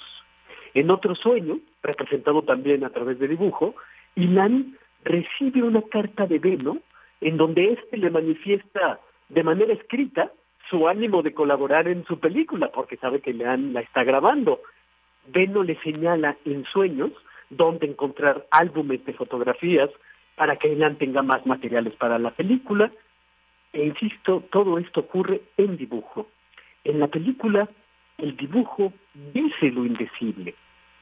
Los dibujos en la película revelan un secreto, un secreto que yo no puedo revelar aquí radiofónicamente. Resulta muy estremecedor en esta hermosa película que en un momento escuchamos un audio de Samuel Lieberman, el abuelo de Ilan Lieberman, el padre de Beno. Eh, ocurre que Samuel Lieberman solía enviarles desde Israel cintas magnetofónicas a sus hijos en México. Y escuchamos precisamente un estremecedor fragmento de un audio muy antiguo donde don Samuel les da consejos a sus hijos para no matarse. De modo que los audios, las imágenes que pueden verse y escucharse en este filme, atraviesan tres generaciones de los Lieberman, cuatro contando a los hijos que acompañaron a Inan en su expedición. Los cassettes del abuelo eh, son herencias sonoras que se unen a las cientos de cintas de carreta abierto que dejó como musicólogo Beno Lieberman en sus andanzas, y a estas se les une el flujo bellísimo de herencias sonoras y audiovisuales que Elan Lieberman nos comparte en este filme de extraordinaria belleza. Al son de Beno, que se presenta mañana en la Cineteca Nacional a las 8 pm. Y esto es lo que yo tengo que decir este lunes 16 de octubre de 2023. Oye, Otto, pues muchísimas gracias, gracias por, como siempre, por esta cartografía, aquí con música y todo que escuchamos al inicio. Gracias y gracias por esta, esta recomendación también. Ah, pues eh, eh, espero que la, la reciban y yo estoy encantado, como siempre, de participar en estas eh, en estas cartografías, queridas de Yanira. Y si hay tiempo, que nuestros productores nos pongan la marquita. Ya se está escuchando. Si hay tiempo. Así es. Bueno. con esto nos despedimos, Otto, hasta el siguiente lunes. Bueno, hasta el siguiente lunes. Hasta luego, un abrazo.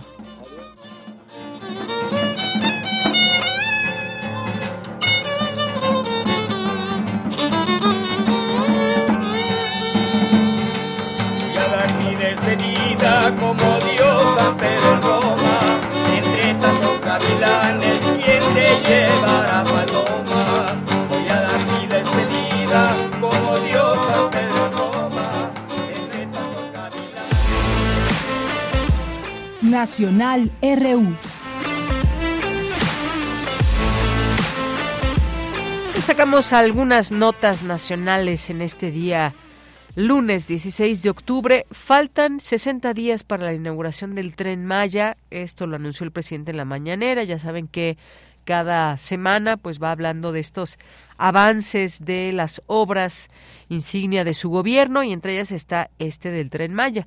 60 días para su inauguración. Esto se señaló a través de un video transmitido en su conferencia de este lunes. Se presentaron los avances de este proyecto, en particular el tramo 4 el que mayor adelante, eh, adelanto tiene, Eh, y bueno, el director general de la empresa Tren Maya eh, dio a conocer esta información. de el general Oscar David Lozano, que depende de la Secretaría de la Defensa Nacional, dijo que este en este trayecto que corre de Izamal a Cancún se tiene un 100% del avance en la vía terminada una distancia de 239 kilómetros con vía doble, eh, que ya está totalmente colocada, la ruta ya está en operación, en dos ocasiones, pues recordemos el propio presidente eh, ha hecho este recorrido en este tramo a bordo del tren para realizar la prueba sobre el convoy. Bueno, pues 60 días se anuncia para la inauguración del tren Maya. En otros temas arranca el peso con apreciación, operan 18 unidades por dólar también. Importante esta información con el inminente temor por la guerra entre el Estado de Israel y Hamas, los mercados financieros mantienen la cautela, pero abren al alza este lunes. Así que, pues eh, así está el dólar hoy, 18 pesos por unidad. En otros temas, protestan trabajadores del Poder Judicial de la Federación en sedes de Ciudad de México, Puebla y Michoacán.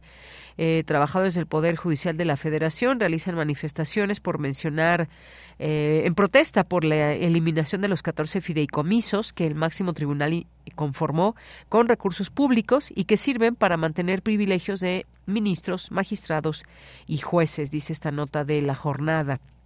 En la Suprema Corte de Justicia de la Nación, los trabajadores colocaron en la entrada principal una manta con la leyenda exigimos cese la, a la intromisión del Poder Judicial de la Federación porque afecta la impartición de justicia.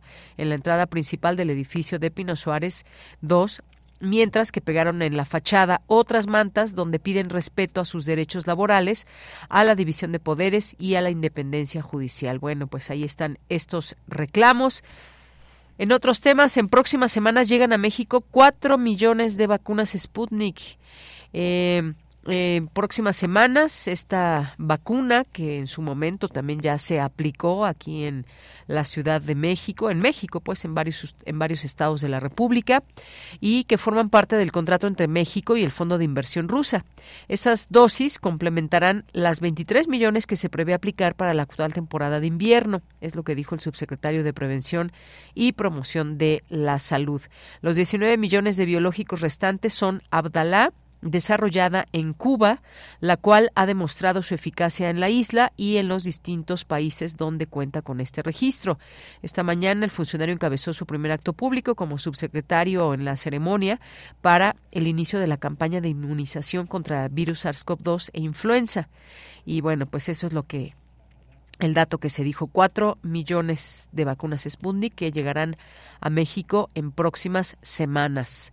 También hablando de todos estos temas de Israel y Gaza, habla el Ejército Zapatista de Liberación Nacional y dice el asalto a Gaza buscará aniquilar a su población. Esta nota desde San Cristóbal de las Casas, Chiapas. Elvin Enríquez, que es el corresponsal de la jornada, dice que los pasos que ha seguido el gobierno de Israel en su avance de muerte y destrucción en contra de Gaza son hasta ahora los de una guerra militar clásica de conquista con un bombardeo intenso y masivo, afirmó el Ejército Zapatista de Liberación Nacional.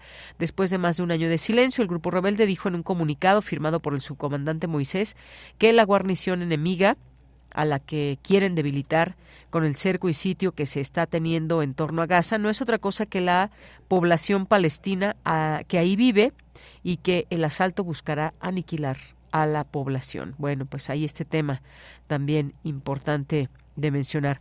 Hubo elecciones en Ecuador y también hubo reacciones aquí en México. El presidente López Obrador inició la conferencia de prensa con de hoy con la felicitación a Daniel Novoa por ganar las elecciones de Ecuador. Es lo que mencionó. Dijo que al ser el próximo presidente ecuatoriano le enviamos un saludo, una felicitación. Eh, recordemos, Novoa, ganó los comicios al obtener 52.29% de los votos, 4.58 puntos porcentuales más que la candidata izquierdista Luisa González, según datos del Consejo Nacional Electoral. Y bueno, pues en otro, en otro tema, México ayudará en todo lo que pueda a Cuba, incluido el petróleo, dice el presidente López Obrador. Eh, pues dice que ante la polémica por la venta de crudo por parte de petróleos mexicanos al gobierno de la isla, el mandatario rechazó que esto no ha causado problemas con la administración de Joe Biden y negó que el Banco de Exportaciones e Importaciones de Estados Unidos haya cancelado un préstamo a la paraestatal, pues este no se solicitó crédito alguno. Bueno, pues todo un tema también.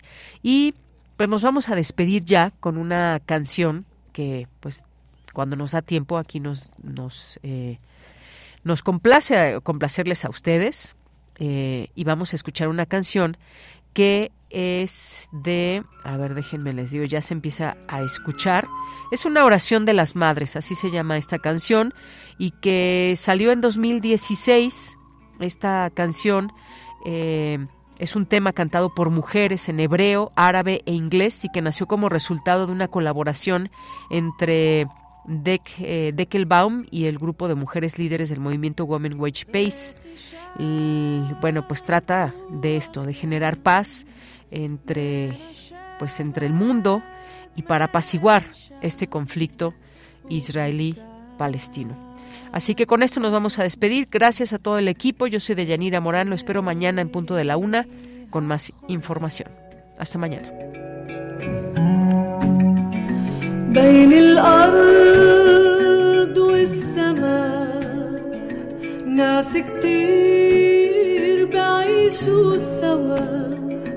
ما تخافوا تحلموا بالسلام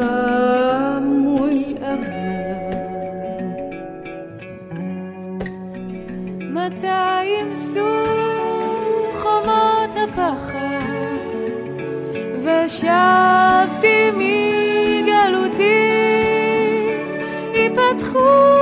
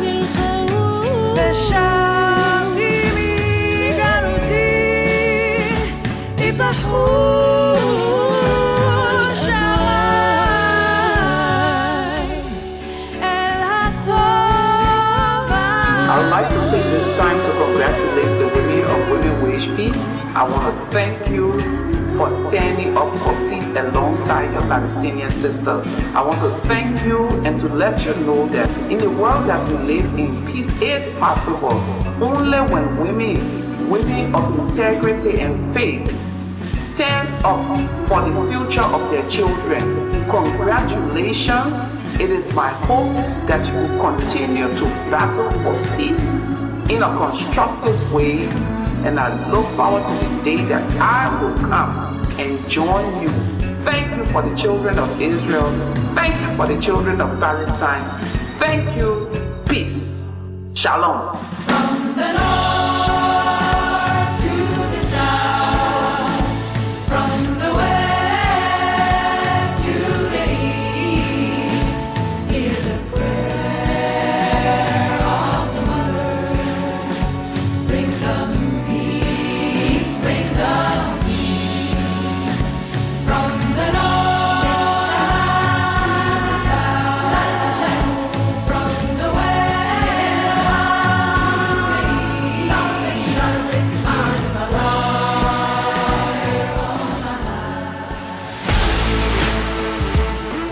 Radio UNAM presentó Prisma RU. Una mirada universitaria sobre los acontecimientos actuales. Prisma RU. Relatamos al mundo.